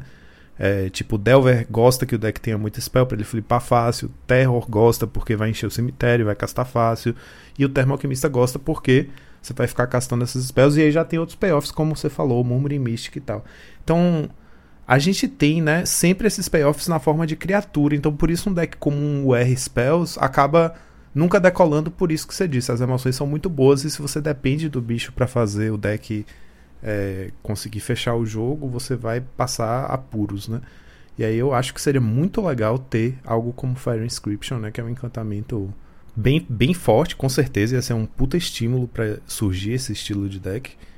Mas que ao mesmo tempo eu acho que o formato já está bem equipado o suficiente para é, se, se você não já tem assim uma forma de hate de, de, de, encantamento no main deck, você passar a ter que respeitar, sabe? Levar em conta e falar, pô, eu vou ter que ter resposta para isso, porque é forte demais para você não respeitar e ter pelo menos no side alguma coisa para tirar encantamento. Pois é, como o, o Fire Inscription ele tem a mecânica agregada do Anel Tenta Você, eu não acho que eu não, não preciso nem sonhar com o downshift dele, mas quem sabe no, no, no, Modern, Modern Horizons 3, né, que tá vindo ano que vem. Quem sabe não vem um encantamento que faz a mesma coisa, só que não tem essa habilidade do Anel te tenta, né, no, na raridade comum. Pode ser uma opção. Exato. Só para quem tá ouvindo e não tá ligado na carta, é um encantamento de dois quaisquer um vermelho. Quando ele entra, é, o anel tenta você, e quando você casta um Instant ou Sorcery, ele dá 2 de dano em cada oponente. Então é basicamente um Gutter Snipe, só que ele não, é, não morre para qualquer peteleco. Exatamente. E agora sim, não tô reclamando do Murmur Mystic não, tá? Eu acho que é uma carta bem forte, inclusive, não sei se, enfim, se a galera já tá testando no Pauper, mas é, não sei o que, que vocês acham, mas o, o, o, o downshift do Murmur Mystic talvez seja a porta de entrada para um downshift do Young Pyromancer ou tô viajando demais aqui por ser uma carta de duas manas? Rapaz, é uma carta que a gente já conversou. a gente já falou sobre Young Pyromancer aqui. Eu acho que na época que a gente conversou ela estava claramente além do, do power level do formato. Mas sinceramente hoje em dia a gente tem já um power level tão forçado que eu não me surpreenderia. Eu acho que ela seria o estilo de carta que faria um estrago grande, daria polêmica na, na, na vibe da, da Swift Spear, sabe? Justo. A Swift Spear foi um downshift que a gente ficou, meu Deus, pra quê? Pelo amor de Deus, essa carta vai acabar com o formato. E de fato, por um tempo, o Monohead dominou geral e assustou muito, mas depois o formato se adaptou. E eu acho que com o Young Pyromancer tenderia a acontecer a mesma coisa, sabe? É uma carta assustadora de primeira vista, mas depois você pensa a quantidade de, de sweepers que o, o, o, formato já tem, né? De board wipe e tal. Aí, tipo, pô, você teria que se adaptar, mas não é uma carta imbatível, sabe? Tornaria, tornaria a imensa maioria do, de, dos decks muito reativo a isso, né? Você ia ter que ter efeitos Electric, The Festivities, é, Suffocating Filmes. Mas você vê que, tipo, tem muitas cores que tem formas de lidar, né? É, eu acho que seria, assim, meio problemático, meio assustador, mas eu não acho impossível, sabe? Depois de tudo que a gente já viu, eu já começo a achar que seria plausível, sabe? Acontecer. Não, mas até colocando na. Eu sei que é uma shell diferente, mas Elfos hoje não joga no Pauper. E querendo ou não, é um deck que mais faz go wide assim, desse jeito. Ele tem uma ele tem um potencial de colocar muito mais criaturas que um Young Pyromancer colocaria. E mesmo assim não joga, porque a gente tem sweepers muito bons, né? Então é, é, é, meio assustador quando a gente começa a falar desse jeito, né? Que o Pauper já tá, já tá suportando umas cartas que eram staples de Modern há alguns anos atrás, né? Eu sei que eu tô falando de 8, 10 anos atrás, mas já foi staple de, de, de Modern. E a gente tá falando que ela jogaria ok no Pauper hoje, sabe? Então é meio assustador quando a gente fala isso, né? Exato, é porque quando eu penso assim dessa forma especulativa, imagine a gente três anos atrás falando no Orif de ah, Monastery Spear. Todo mundo ia detonar, falar, você está louco, você está alucinando, essa carta no Pauper jamais e tal. Sabe? Então eu acho que esses horizontes já foram superados pro Pauper, sabe? Então a gente já tá falando em coisas. Eu acho que a gente já começa a falar em coisas desse nível mesmo, assim. Young Pyromancer pra cima. É muito da hora ouvir isso de vocês, assim. É só um, um off-topic rapidinho aqui, porque a comunidade delimitada a gente discute muito sobre o power level das cartas e como a Wizard tem só subido e subido e subido o power level, sabe? E é muito, é muito fácil enxergar isso dentro do, do Limited, né? A gente fica falando que efeitos de pacifismo, tipo, a gente faz piada. Quem é que usa efeitos de pacifismo em 2023, sabe? Três manas a criatura não ataca nem bloqueia, ou duas manas, enfim. Coisas que a gente geralmente tem ali uma cartinha comum que faz esse efeito em edições que vem pro standard e são cartas que eram easy picks assim durante um draft. Hoje em dia você faz tipo três manas, encanta sua criatura, ela não ataca nem bloqueia, você parece que você tá muito para trás, sabe? E aí, é, para mim era muito claro ver isso no limitado e é muito louco ouvir vocês falando isso agora, porque é, pô, isso mostra que é um, é um, é um ambiente mesmo, é uma parada geral do Magic mesmo. O power level tá subindo cada vez mais Olha que maluquice, tipo, uma remoção que na minha época, quando eu comecei a jogar, um efeito pacifismo que era algo tão poderoso, hoje em dia é algo tão banal. Da mesma forma, o exemplo que você deu agora de um possível Arif do passado falando sobre Swift Spear, e hoje ela assim uma carta tranquila aí no formato. Então, pô, a, a, a Wizard está subindo bastante o nível das coisas, né? Tá erguendo bastante essa corda aí. É, e bem, vamos ver até, até onde isso vai levar, né? Até onde ela vai sustentar continuar subindo o power level das coisas. E eu acho que isso, isso fica acontecendo o tempo inteiro, né? Tipo, é, o power level sobe, aí a gente, saudosista, nostálgico, velho, que, que gosta de como era o Magic antes, fica, poxa, queria que essa carta ainda jogasse. Cheio de cartinha guardada na pasta obsoleta, porque um dia já foi super forte no Pauper e hoje em dia é difícil até né, sequer pensar em colocar ela num deck para competir com o, nível de poder que tem por aí. E Jamal falando isso sobre o Limited me faz ver que realmente é uma coisa que a gente tem, tem estado muito em pauta, né? A gente tem conversado muito sobre isso, que o quão casados os dois formatos são, né? O Limited e o Pauper, na concepção das coisas. Porque é justamente aí que tá. Quando o Limited, o nível de poder do Limited, do Limited é empurrado para as fronteiras, sabe? É aí que o Pauper recebe as maiores bombas. Então, é uma coisa tá, tá muito casada com a outra, né? Quando você tem um ambiente de limited que permite uma carta como, por exemplo, Cast Down ser uma carta comum, que foi no caso de um set que tinha muita carta lendária, então para o set como um, um, todo ela fazia sentido, mas para o Pauper cai uma carta que é uma remoção comum e a limitação dela é o que? Não pega carta lendária, criatura lendária. A gente não tem criatura lendária, então é, acaba que um tá muito conectado com o outro, às vezes para além da lógica do próprio formato, né? Então saber desse relato do Jamal, por exemplo, e ver como, como isso casa com o que está acontecendo com o Pauper é uma coisa interessante, né? Porque a gente percebe que realmente são muito intrínsecos, assim, são muito coligados um com o outro, né? Pô, da hora, é isso, olha lá. Por isso que a gente dá tão certo, porque a gente tá jogando o mesmo formato com nome diferente. Exatamente. Resumindo a mesma coisa, né? Mas bora, eu vou tentar trazer alguma uma mecânica aqui, assim, que eu gosto muito dela, eu acredito que a Wizard tinha que dar um, um carinho melhor nela, um carinho melhor nela, mas meio complicado, né?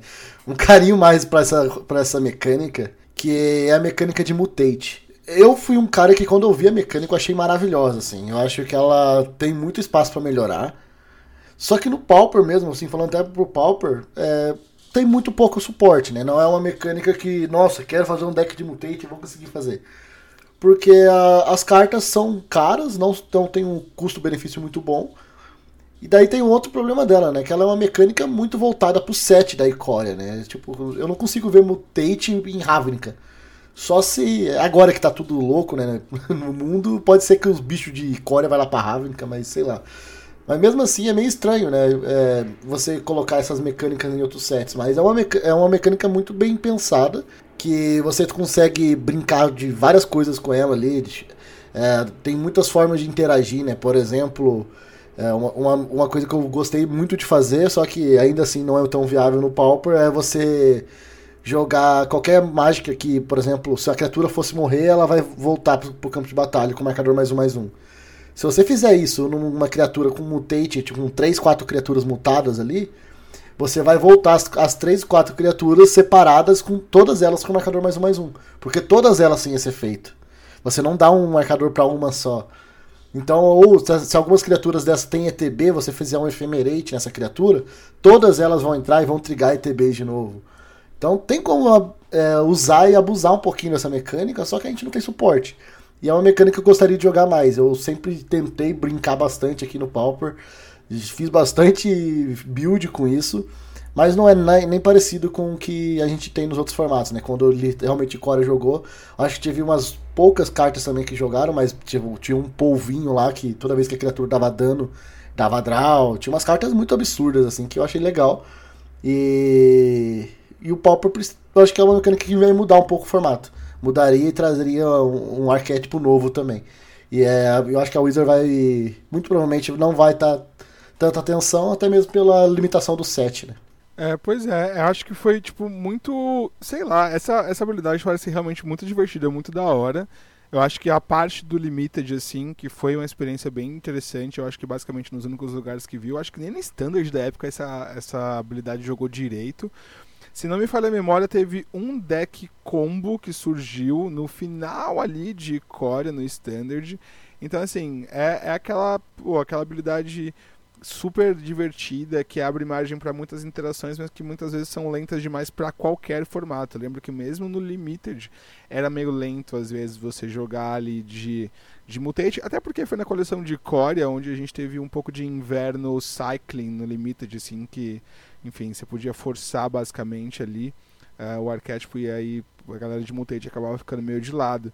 Então, assim, puta habilidade incrível, assim, que, que abre margem para um tanto de coisa, só que eu acho que tá tudo tão rápido né, no Magic que talvez por esse motivo a gente não consiga abrir espaços para esse tipo de habilidade. Eu, eu concordo com você, Rubinho, uma baita habilidade da hora, divertida. Acho que ver ela jogando mais seria, pô, irado, assim. Na linha dessa aí, Rubinho, tem outra que eu sinto parecido no Pauper, assim, que é uma mecânica que é, a gente tem e ela é central para algumas estratégias, é uma mecânica importante, digamos assim, mas que nunca conseguiu emplacar um deck próprio. A gente até outro dia dando uma olhada em listas passou por uma dessa e você ficou, caramba, o cara construiu o deck aqui meio que driblando as limitações, que é a mecânica de dredge, né? Aquela mecânica que faz com que você substitua uma draw. Na hora que você for dar uma draw, você pode, em vez de comprar carta, você milar X cartas do topo do seu deck para pegar aquela carta do cemitério para sua mão. Então, em vez de comprar uma carta cega, você compra aquela carta do cemitério, milando tantas cartas como custo. Então, a gente tem o Stinkweed Imp e o é, Golgari Brown Scalo, são as principais, né? São criaturas, é, uma verde e uma preta. As duas estão no cerne do, do Tortured Existence, que aliás é um deck que tá aí, um deck com uma mecânica interessantíssima e que caiu né, que ficou para fora do, do meta por conta de ser incapaz de competir com o nível de poder que o Pauper alcançou. E aí a gente viu uma lista japonesa que era loucaça, eu até consegui localizar ela aqui para abrir, que é uma lista que usa Songs of the Damned, usa Faithless Looting e vários bichos com dread justamente para você encher seu cemitério de criaturas o mais rápido possível. E aí começa a castar essas criaturas do cemitério, fazendo muita mana com Songs of the Damned, né, para acelerar. E aí você tem Dragscape Zombie, que é aquele zumbizinho que voltou a jogar agora por conta do, do gigante lá, do Dread Return, o combo no One Land Spy, que é um bichinho que é 2-1 e ele tem uma nerf por 1 mana preta. Então por 1 mana preta você faz um 2-1 haste. Aí tem ele, tem um outro bicho que é Viscera Dragger, que é 3-3 que faz a nerf por duas manas. Então a ideia desse deck é similar um bocado e depois fazer um Alpha Strike assim com Songs of the Damage fazendo um monte de mana preta e voltando um monte de bicho no mesmo turno com o Scourge Devil sendo uma espécie de. Uma espécie de. Como é que fala? Goblin Bushwalker desse deck. Que é um bicho de 5 manas, 3-3, 4 quaisquer uma vermelha, 3-3 é um, um demônio. Que quando ele entra no campo de batalha, as criaturas que você controla recebem mais 1 mais 0 até o fim do turno. Ele tem a nerf por 3 manas. Então, dois quaisquer um vermelho, você traz ele do cemitério com haste então ele vai estar tá entrando por 3 manas com haste, dando mais um, mais um pra, ou mais um, mais zero para todo mundo. Se você imaginar que isso está acontecendo num turno em que você voltou um monte de outros bichos com haste, né? Com, usando a mecânica do Unearth. Então esse deck aqui combinou um monte de mecânica diferente para poder fazer o Dread valer alguma coisa no Pauper, né? Que a gente não tem payoffs como Icoridio, é, a, a Bridge from Below, né? A gente ganhou agora o, o Dread Return, que é importante. É, o Vengevine, exatamente. E é isso, é porque a gente tem o Dread, ela pode ser facilitador para algumas estratégias, né? Tipo até Reanimator e tal. A gente tendo o Dread Return entrado agora, a gente abriu uma gama de novas possibilidades. Mas o Dread em si, sabe, a gente tem poucas cartas com Dread e algumas cartas importantes com Dread nunca, nunca desceram para a raridade comum. O Life from the Loam, por exemplo, eu sei que nunca vai ser uma carta comum, mas a gente tem, por exemplo, Dark Blast, que é uma carta muito interessante, que é um preto, dá menos um, menos um pra criatura alvo, e ela tem Dread 3. Essa carta poderia ser comum, sabe? É, porque a mecânica em si é intrinsecamente forte. Você poder controlar a draw que você vai fazer, né? Você deliberadamente falar, não, não vou comprar uma carta cega, eu vou comprar essa carta. E aí o Dark Blast dá muitas possibilidades interessantes, que é você fazer na sua upkeep o Dark Blast no bicho do oponente, Aí você, na hora de dar o draw, mila três cartas, compra ela de novo e faz ela de novo no mesmo bicho. E aí você matou um bicho de resistência 2 usando uma carta que dá menos um, menos um. É, é, é, isso, possibilita uma criatividade incrível. Esse, esse deck, aliás, eu acho até que a gente devia colocar na descrição do, do episódio o link para ela. Que foi um 3-0 que foi feito num, num Pauper, um Holiday Pauper na Hareruya, no Japão que é uma lista interessantíssima, super criativa, justamente porque no centro dela tá essa mecânica de dread que tá sempre envolvendo coisas muito interessantes. Aí tem aquele cachorrinho também, o Scrapwork Mutt, né, que é um ótimo bicho para dar nerf. Então, é uma lista que parece divertidíssima de jogar, mas você sabe que é um meme, né, que a pessoa fez forçando a barra para tentar fazer, ah, vou fazer um dread pauper. Mas, claro que é só um, meio que uma brincadeira. E eu acho que fica faltando a, a gente ter um deck de cemitério muito forte, sabe? Que faça todo mundo ficar desesperado jogando com o hate de cemitério no nível que acontece no, em formatos como Vintage e Legacy. E aí isso é engraçado, né? Que, como você acabou de citar, no, nesses formatos eles têm Line of the Void, tem Rest in Peace, que são hates de cemitérios, tipo, hard, né? Que não deixa ninguém ter cemitério e é isso. Você vai ter que jogar sem cemitério, meu amigo. Não vou ficar. Você não vai ter como responder. para você jogar, você vai ter que lidar com isso aqui antes. E a gente aqui no formato do Popper tem hate, né? Tem Relic de Progenitus, tem Tormod Script, mas querendo ou não, isso dá para se burlar, né? Dá para você jogar em jogar em jogar contra muito mais fácil, porque você não perde seu cemitério imediatamente, você só vai perder o cemitério quando alguém exilar o artefato, e depois disso, ele não tem mais o artefato para parar o seu jogo. Então é é algo momentâneo ali. E mesmo assim, o Dread não consegue ver jogo no Pauper, porque a gente não tem esses payoffs, né? Não tem como finalizar o jogo. Eu acho que é o maior problema é isso, né? A gente não, não sabe como a gente vai finalizar o jogo por, com, com o Dread, porque a gente só. O máximo que a gente consegue é isso, né? Ter os, os camilando, milando e, vai matar como. Acho que é realmente esse, esse payoff é o que tá faltando. E uma coisa que eu acho legal, por exemplo, Bion, é que a gente tem outras mecânicas, por exemplo, que no Pauper vingaram bastante, porque as comuns com, com a mecânica são muito fortes. Tipo, Affinity é um bom exemplo, Metalcraft é um bom exemplo, né? Tipo, não só a mecânica em si é forte pra caramba, como qualquer carta que tiver essa mecânica vai ter alguma chance de ver jogo, né? Você vê que a Affinity não, não são criaturas maravilhosas, incríveis. É um 2-2 e um 4-4, mas você paga zero manas, elas são cogitáveis em qualquer deck que possa suportar. Galvanic Blast, por exemplo, chegou a um estágio que o formato é tão fácil ter três artefatos em jogo que você começa a fazer esse esforço, né, de mexer na sua mana base para poder encaixar uma carta lá, porque 4 de dano por um mana é absurdo, né? Raio é muito bom, então como é que Galvanic Blast não vai ser? É, e aí, por outro lado, tem outras mecânicas que a mecânica em si não é intrinsecamente tão forte e nem a gente ganhou comuns dignas o suficiente para poder fazer a mecânica vingar, né? Exato, Affinity é, é, algo que, inclusive, eu sou um pouco contra a, a, a Storm Scale dela, né? Porque ela na, na Storm Scale é um nível 3. Pra quem não sabe, a, a Storm Scale é, é algo que a, que a Wizards criou para colocando levels das cartas, né? Tipo, ah, essa, essa, essa mecânica pode voltar em algum set dependendo desse nível.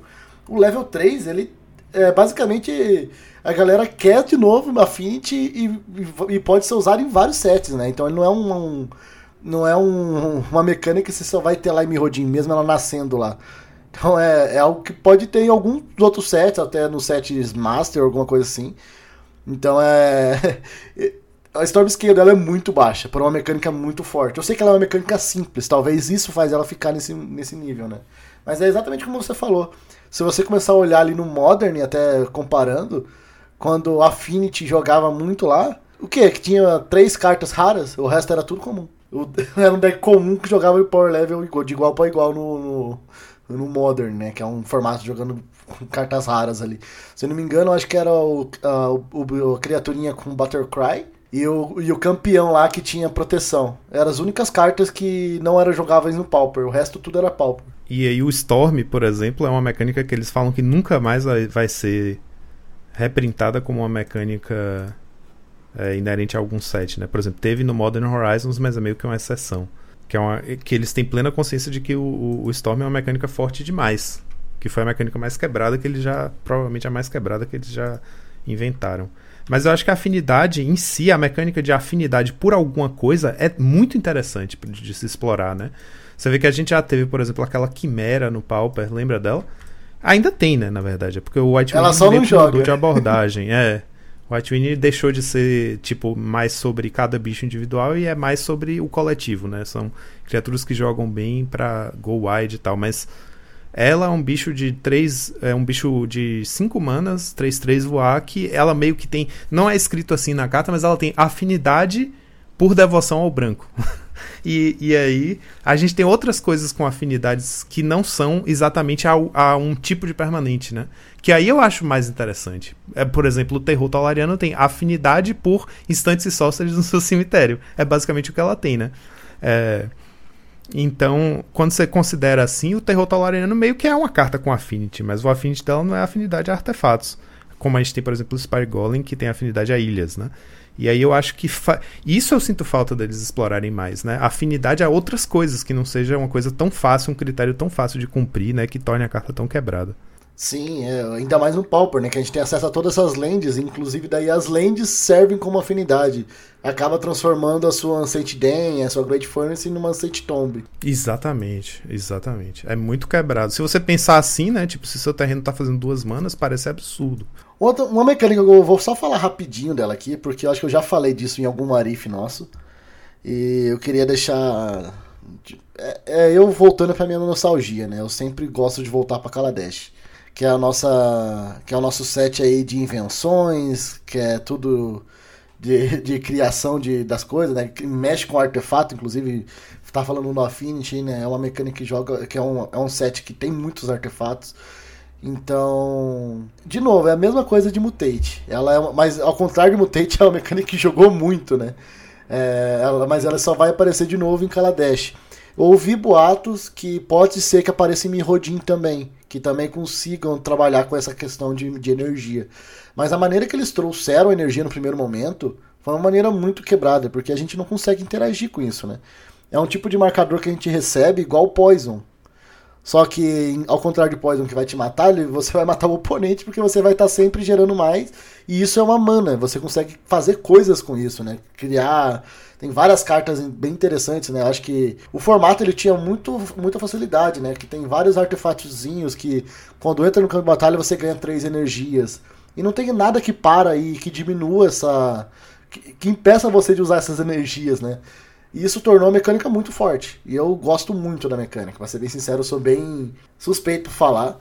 É uma mecânica que eu achei maravilhosa, assim, que você consegue usar muito ela e abusar realmente da mecânica. E elas se conversam muito. Só que pro Pauper não veio quase nada. As criaturas que vieram pro Pauper disso são muito irrelevantes, elas precisam. São horríveis, né? É, elas precisam de Elas muita entram, coisa. te dão energia e, tipo, quando. Pra, pra usufruir da energia, você tem que remover, né? Tipo, você tira o marcador e faz alguma coisa e nada faz a energia aumentar de novo. Exato. Então você não faz nada direito com essa energia. Basicamente, é normalmente aquelas criaturas, né? Duas manas, dois corpos. Que ela faz um servo e é ela. E é isso que você faz com a energia e acabou. Então ficou faltando, sabe? Eu acho que o Pauper.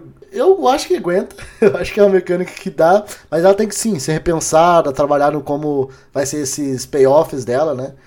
De ter algo para você ficar construindo ali. Um artefato muito legal que eu acho, por exemplo, que poderia ser Pauper. É, os dois artefatos são bem simples na real. São o Decoction Module. Que esse primeiro, quando ele. Uma criatura entra no campo de batalha, você vai ganhar uma energia.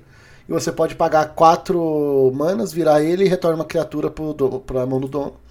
E o outro é o Fa- Fabrication Module, que é um, um artefato de três manas genéricas. Sempre com uma energia, você ganha uma energia, você pode colocar um marcador mais um mais um numa criatura. Então, meio que os dois eles funcionam ali, ganhando energia e fazendo, colocando marcador, deixando suas criaturas maiores. Então, se você tiver alguma coisinha ali que vai criando tokens ou vai fazendo algo, esses dois artefatos funcionam muito bem sozinhos ali. E eles vão gerando um valorzinho pra você. Então, algo nesse sentido, assim, eu acho que a Wizards podia pensar em trazer pro Pauper, pra gente conseguir trabalhar melhor com a, a mecânica. Ainda assim, eu acho que, ne- nesse jeito, eu acho que não seria quebrado, eu acho que é bem de boa a gente trabalhar com isso. Só. E até ter algo também pra gente poder gastar energia, né? Porque aqui eu só tô falando da, da maneira de ganhar. Mas a gente não tem nada que a gente possa gastar energia que faça algo relevante também no Pauper. Então teria que ter alguma coisa desse sentido também. Mas é uma mecânica muito boa. Eu acho que eles acertaram nela, só erraram ah, nas cartas que eles deixaram, né? Tipo, a Marvel é uma carta muito absurda. Que talvez o design dela foi errado, não a mecânica em si. E sabe uma mecânica outra que eu adoraria ver no Pauper? A mecânica do Monarca. Brincadeira, o Monarca a gente já tem. Mas falando em Monarca, já que estamos falando de monarquia, né? Tipo coroas e, e símbolos de. de, de símbolos de poder da realeza, eu vou falar do rei dos playmats. Uma ótima forma de se expressar como jogador de Magic é através dos seus acessórios, e o rei dos playmats é o lugar ideal para fãs de jogos de cartas colecionáveis e acessórios personalizados. Além de uma variedade incrível de playmats, você pode personalizar e fazer um playmat só seu para aprimorar sua experiência de jogo. Visite o Insta deles em @dosreisplaymatch e faça seu pedido. Eles estão disponibilizando um incrível cupom de desconto de 10% em todos os pedidos. Basta usar o código MONARCHS10 na hora de fechar sua compra para aproveitar essa oferta exclusiva.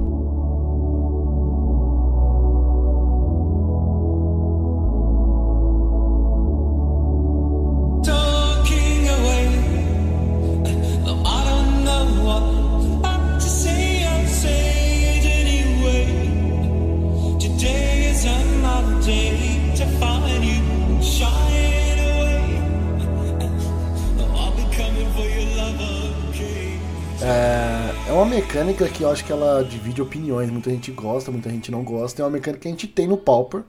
E praticamente todas as cartas que existem essa mecânica no Pauper joga.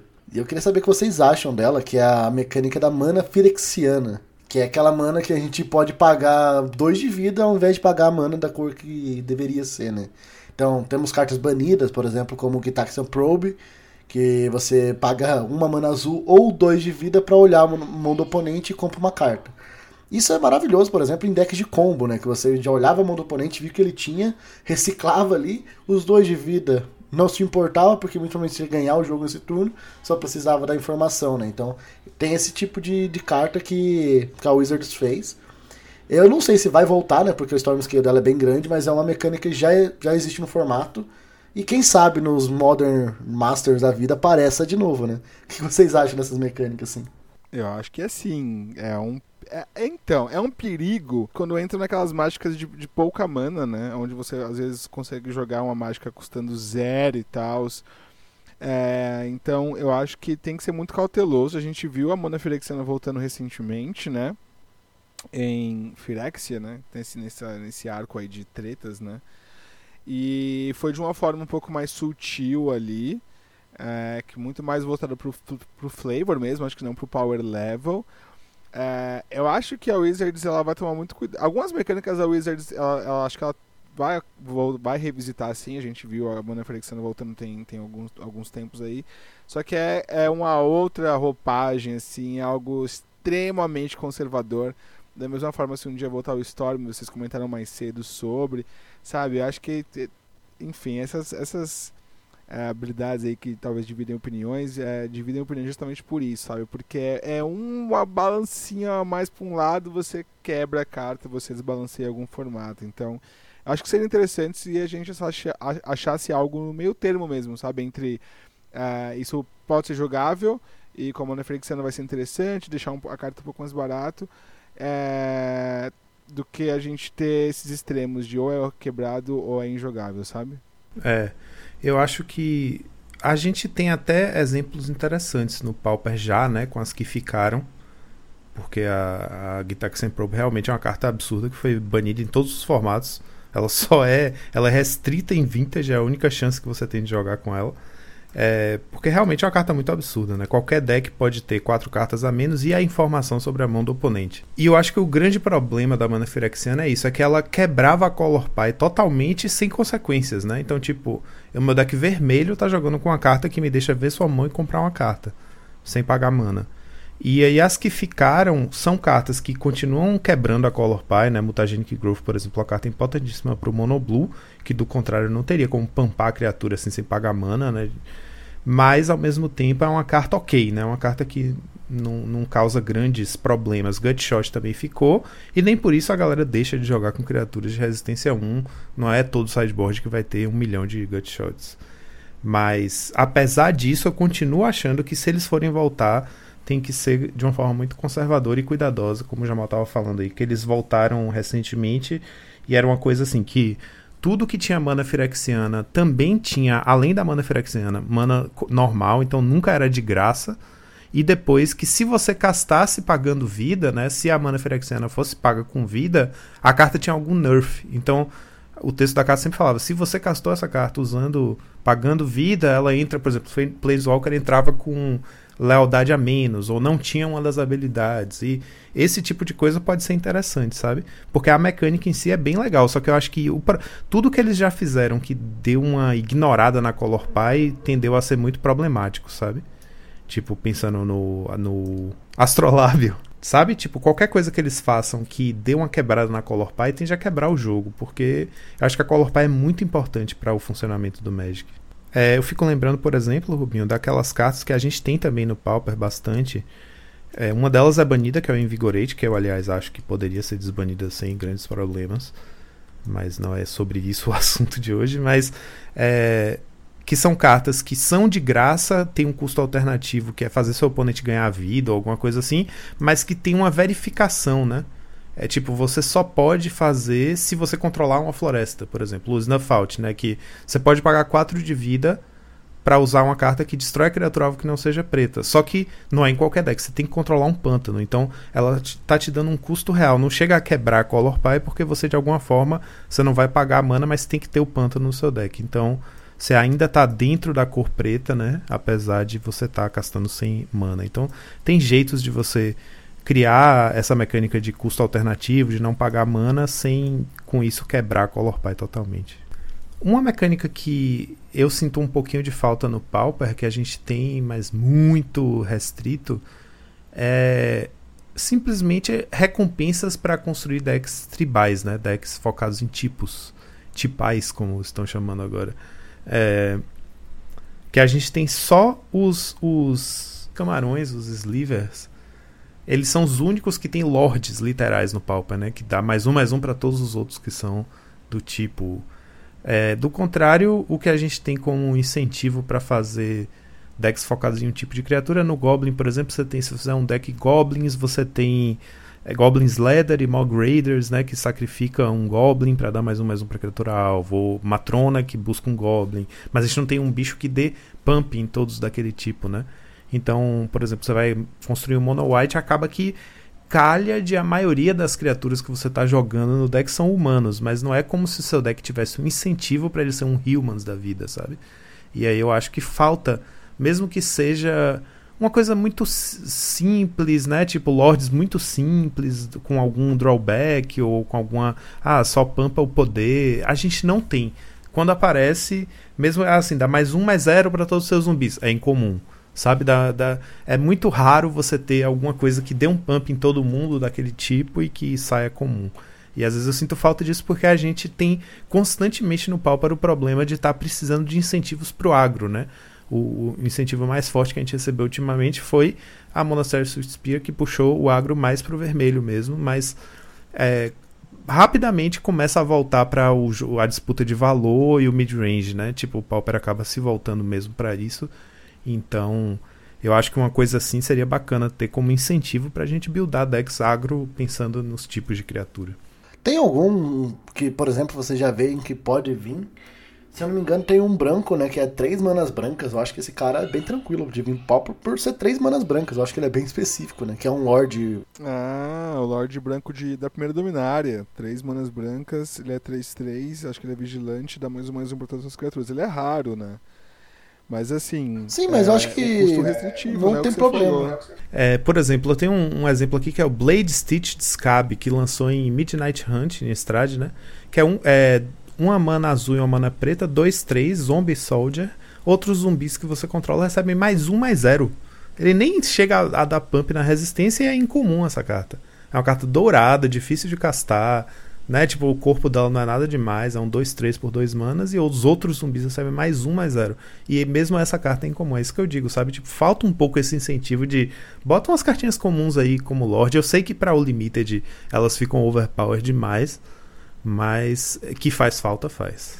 É, mas é, é aquilo que você falou, pô. É, a gente tem tanta remoção boa. Por que não colocar uma criatura boa, sabe? Que deixa outras criaturas boas. É, a gente tá é, tanto focado nisso, né? Daí que ah, a gente quer que um, um monogreen volte a jogar. Mas que incentivo a gente tem de jogar monogreen, sabe? Não tem incentivo nenhum. Então, realmente, essas mecânicas de Lorde, ou até mesmo uma mecânica de proteção, aqueles encantamentos né, de, de proteção à tribo. Tipo, ah, agora criaturas monogreen, se der alvo nela, você dá um draw. Pô, tá ótimo já, sabe? E tem mais uma mecânica de novo, eu trazendo as mecânicas polêmicas aqui, tá? Inclusive eu gostaria até que a galera aí, que tá, os nossos telespectadores ouvintes, comentem aí e me mandem pra gente o que vocês acham disso. Porque uma mecânica que eu acho que seria muito forte no Pauper, porque a gente tem muito suporte para isso, é a mecânica de, por exemplo, de suspender. Que a gente acha que tem poucas cartas com suspender no Pauper que jogam realmente, né? Acho que a que mais jogou realmente no Pauper foi a o Rift Bolt, que é um Bolt ali do próximo turno, né? Então, mas imagina aí um não tô falando que vai vir essas cartas, né? Mas pode vir um Living End, um os Rhinos aí pro Pauper. Eu acho que quebraria um pouco o formato. É, é uma mecânica muito forte. Existe comum, só que a Wizards não tenta reprintar tantas coisas comuns assim com ela, né? E querendo ou não, a gente é, é, um formato que tem os Cascades, né? Os Cascades de três manas, praticamente quase todos eles estão no Pauper. A gente tem um Rakdos, se eu não me engano, e tem o Violent Outburst, que é o mais conhecido aí, que é instante também, né? Então, imagina, no, no passe eu tô pagando 3 manas, tô fazendo dois bichos 4-4 aqui, Trample, né? E tô te batendo 8 Trample e é isso. Você tem que lidar com isso agora. Ou até mesmo, pior ainda, né? Um Living End aí jogando. Uh, a gente tem, por exemplo, é até engraçado, né? Que a gente. Existe a versão do Living End no Pauper que joga com Exum que é basicamente, se você olhar, é basicamente o mesmo deck, basicamente, e usando o, o Exum no lugar do Living End. Então a gente conseguiria ter um deck Living End no Pauper, caso essa carta viesse pro Pauper, sabe? E imagina o estrago que isso aconteceria. Eu sei que é uma. Eu tô viajando um pouco, mas não exatamente o Living End vindo, né? A gente tem várias cartas fortes aí. É, tem muito potencial para poder dar uma quebrada mesmo, ainda mais esses exemplos, pô. Eu acho que podia ser uma coisa um pouco mais. É ao invés de fazer dois rinos, talvez uma carta que fizesse um rino, sabe assim? Pro Pauper. Ou então um rino e um chorando. Ah, meu Deus. meu Deus do céu. Pode botar o tambor, a bateria aí, Brendo. Bota a bateria pra nós. Eu, essa eu não vi chegando. eu, eu também chegando. não vi, velho. Eu também não vi. meu Deus. Ai. Não, mas falando sério, eu acho que fa faz falta mesmo no Pauper. Não essas que o Rubinho falou, porque aí eu acho que ia ser quebrado demais. Se você pensar que o Living End no, no Modern, as cartas que ele descarta antes para poder voltar são todas comuns, praticamente todas, né? A gente já tem tudo, ia ser um estrago bizarro. Mas, e assim, e os enablers com Cascade a gente tem também. Dois deles a gente, deles a gente tem, né? Inclusive é super caro o Violent Outburst, justamente porque joga no Modern. É uma carta de, sei lá 30 reais e que é uma carta que é basicamente injogável no Pauper. E é uma comum. Mas assim, eu acho que faz falta a gente ter alguns suspendes desses que não tem custo, né? Que não dá para castar da mão e que você só consegue castar com o suspende justamente para a gente poder ter é, incentivos para tentar criar esse loop louco aí para você castar sem pagar a mana, né? Fazer um cascade e a única carta mais barata é ela na mesma pegada do Exume lá que você falou, Rubinho, que é o deck que usa 8 cartas de cascata de custo 3 e tudo no deck custa 3 ou mais. Então ele só vai achar o Exume. Então você cicla alguma coisa no turno 1, faz exilando com o. No turno 2 você baixa outra land e exila o, o, o Simian Spirit Guide né, e faz um, um cascade para poder fazer um Exume. Então é como se você tivesse 12 Exumes no seu deck, vai com certeza reanimar alguma coisa no turno 2. Então, coisas desse tipo, assim, imagine cartas com suspende que fossem sem custo, né? Na mesma pegada dessas outras que você falou, mas com um power level um pouquinho menor. Sei lá, umas cartas. É, sei lá. Cara, eu tenho uma bem. É uma que eu acharia. De verdade, eu acharia legal que tivesse no Pauper. Ela foi um meme, apareceu no Modern, veio, jogou como meme, mas imagina o Glimpse of Tomorrow no Pauper. Eu acho que ela seria uma carta boa. Para quem não conhece, é uma carta vermelha, tá? Que ela não tem custo e tem o valor de suspender por duas manas vermelhas. Daí o, o, efeito dela é o seguinte: você embaralha todas as permanentes que você, que você é dono no, no seu Grimório e vai revelar aquela mesma quantidade de cartas do topo. E você vai colocar a, todas as que não são auras permanentes no campo de batalha. E o resto você embaralha no, no Grimório de novo. Ou seja, você vai trocar ali 3, 4 lendas por 3 outras 4 permanentes. É uma coisa totalmente randômica. E não tem muito nada. Eu acho que não tem nada. Tá, eu acho que o mais impactante é você colocar um Lamog's Crusher. Isso no turno 3, talvez, imagina. Mas eu acho que é bem legal, sabe? Isso, ter esse tipo de coisa assim no Pauper. Eu acho que o Glimpse of Tomorrow é uma carta que poderia ser dessas cartas suspender que poderia vir pro Pauper. E eu tava vendo aqui também, Rubinho, e tem, é, acho que até orna com uma coisa que não tem muito no, no, formato, que é o tutor, né? Tem aquela Profane Tutor também, que suspende por duas manas e você busca qualquer carta no seu, no seu deck, coloca na sua mão e tal. E eu acho que, tipo, bem, não sei, né? Vocês podem falar melhor com mais propriedade. A gente tem poucos tutores hoje, né? A gente tem tutor de Instant Sorcery no azul, tutor de Aura no branco. Mas, não sei, assim, eu sei que o tutor, é, no geral, é, é um efeito muito forte em qualquer card game, né? O, o, tutor e ponto final, sabe? Procure uma carta no seu deck, coloca na sua mão, ponto final, esse efeito é extremamente forte em qualquer jogo de cartas aí. No, no Uno esse efeito vai ser forte, né? E, e o Joaquim falou essa frase, eu acho, inclusive, recentemente. E, e, e, eu acho que talvez pudesse ser uma opção, velho. Não sei. Não sei se pra vocês vocês acham que soaria muito forte também. Porque os decks que iam abusar disso seriam decks que iam ter que usar com Cascade, talvez. Então, sei lá, pagar duas manas, esperar dois turnos para procurar uma carta não parece ser tão forte. Então, não sei. Acho que poderia ser uma opção também. Eu acho que dessa, desse jeito, do, jeito honesto pagando ela, nem ia jogar, cara, pra ser bem sincero. Só se fosse fazendo de algum jeito com Cascade mesmo. Pois é, mano, acho que não tá muito fora da realidade não, viu, Binho? Acho que tem bastante carta que já existe, que daria pra, pra receber um downshift aí. E a Wizards podia tentar fazer umas versões um pouco mais tranquilas de umas cartas mais populares aí para dar uma agregada no pau, pra quem sabe. É, suspender ela deixa a carta mais justa, né? E daí você tem que burlar ela de alguma maneira. No Pauper, a maneira, melhor maneira que a gente tem de burlar é com Cascade. A gente tem os Cascades, mas é, como você falou, eu acredito que é bem de boa.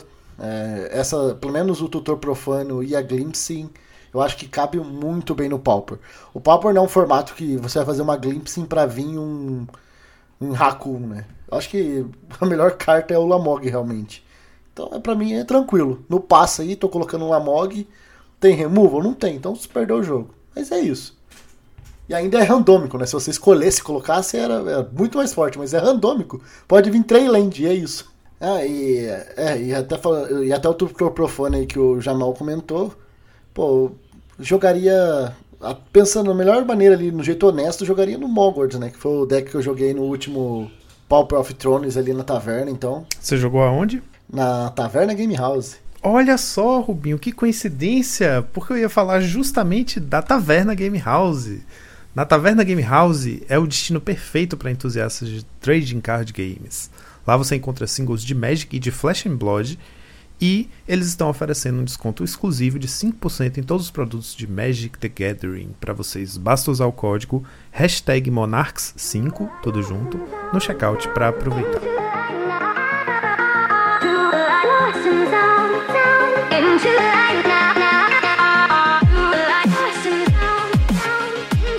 Bom, gente, acho que para finalizar aqui eu vou trazer uma mecânica que é até difícil de. Não sei bem se chamaria de mecânica, né? Mas na, na minha no meu coração é uma espécie de mecânica, porque na verdade é um conjunto de mecânicas, né? Porque envolve cartas de vários sets, então é até difícil falar, ah, falta isso no Pauper. Mas de maneira geral, a gente não tem muito que são efeitos é, sabe? Então, tipo assim, por exemplo, um Death and Taxes Pauper é uma coisa impossível de imaginar hoje em dia. Seria o quê? Colocar um monte de. fazer um deck UW com 4 Mana Tide e 4 Force Spike. Sei lá. Porque a gente não tem muito isso, né? Tipo, efeitos que.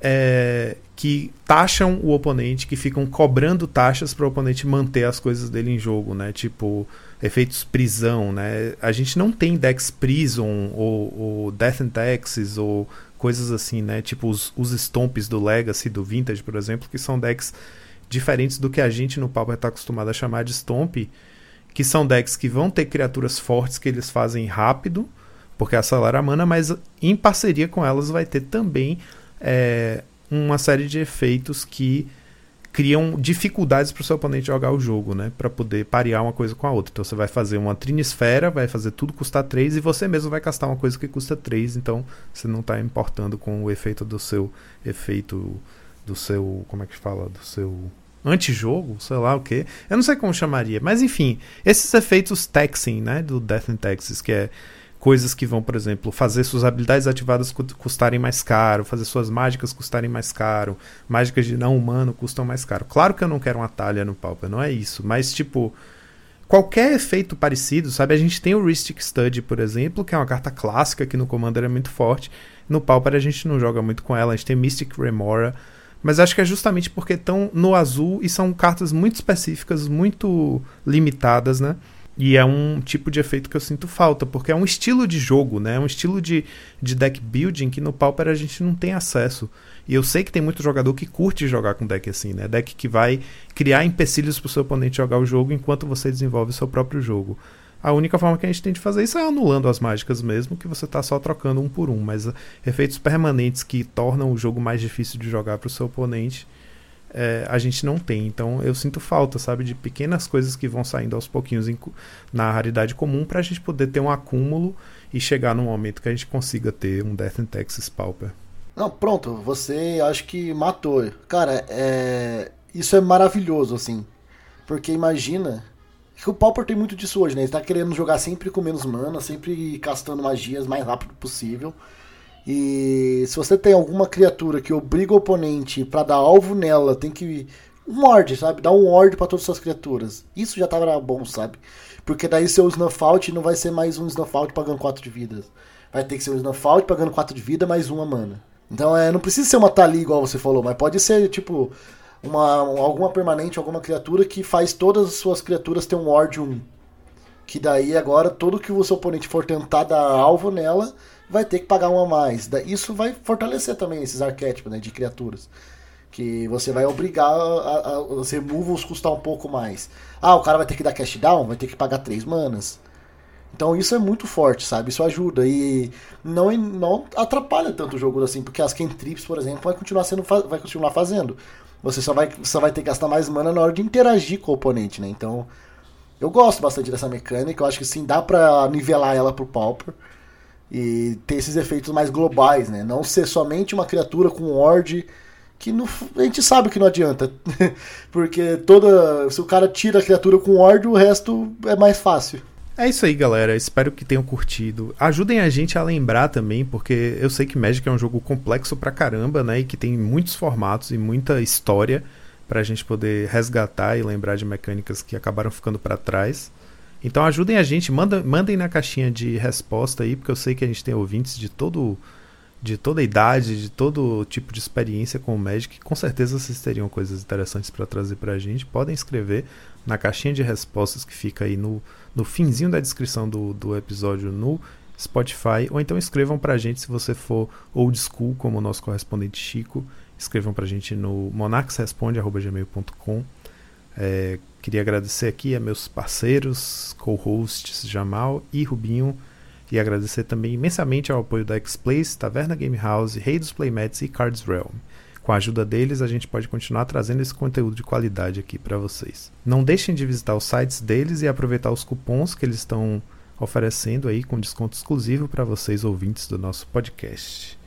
E é isso, muito obrigado, até uma próxima. Fim do turno, Draw do Monarca!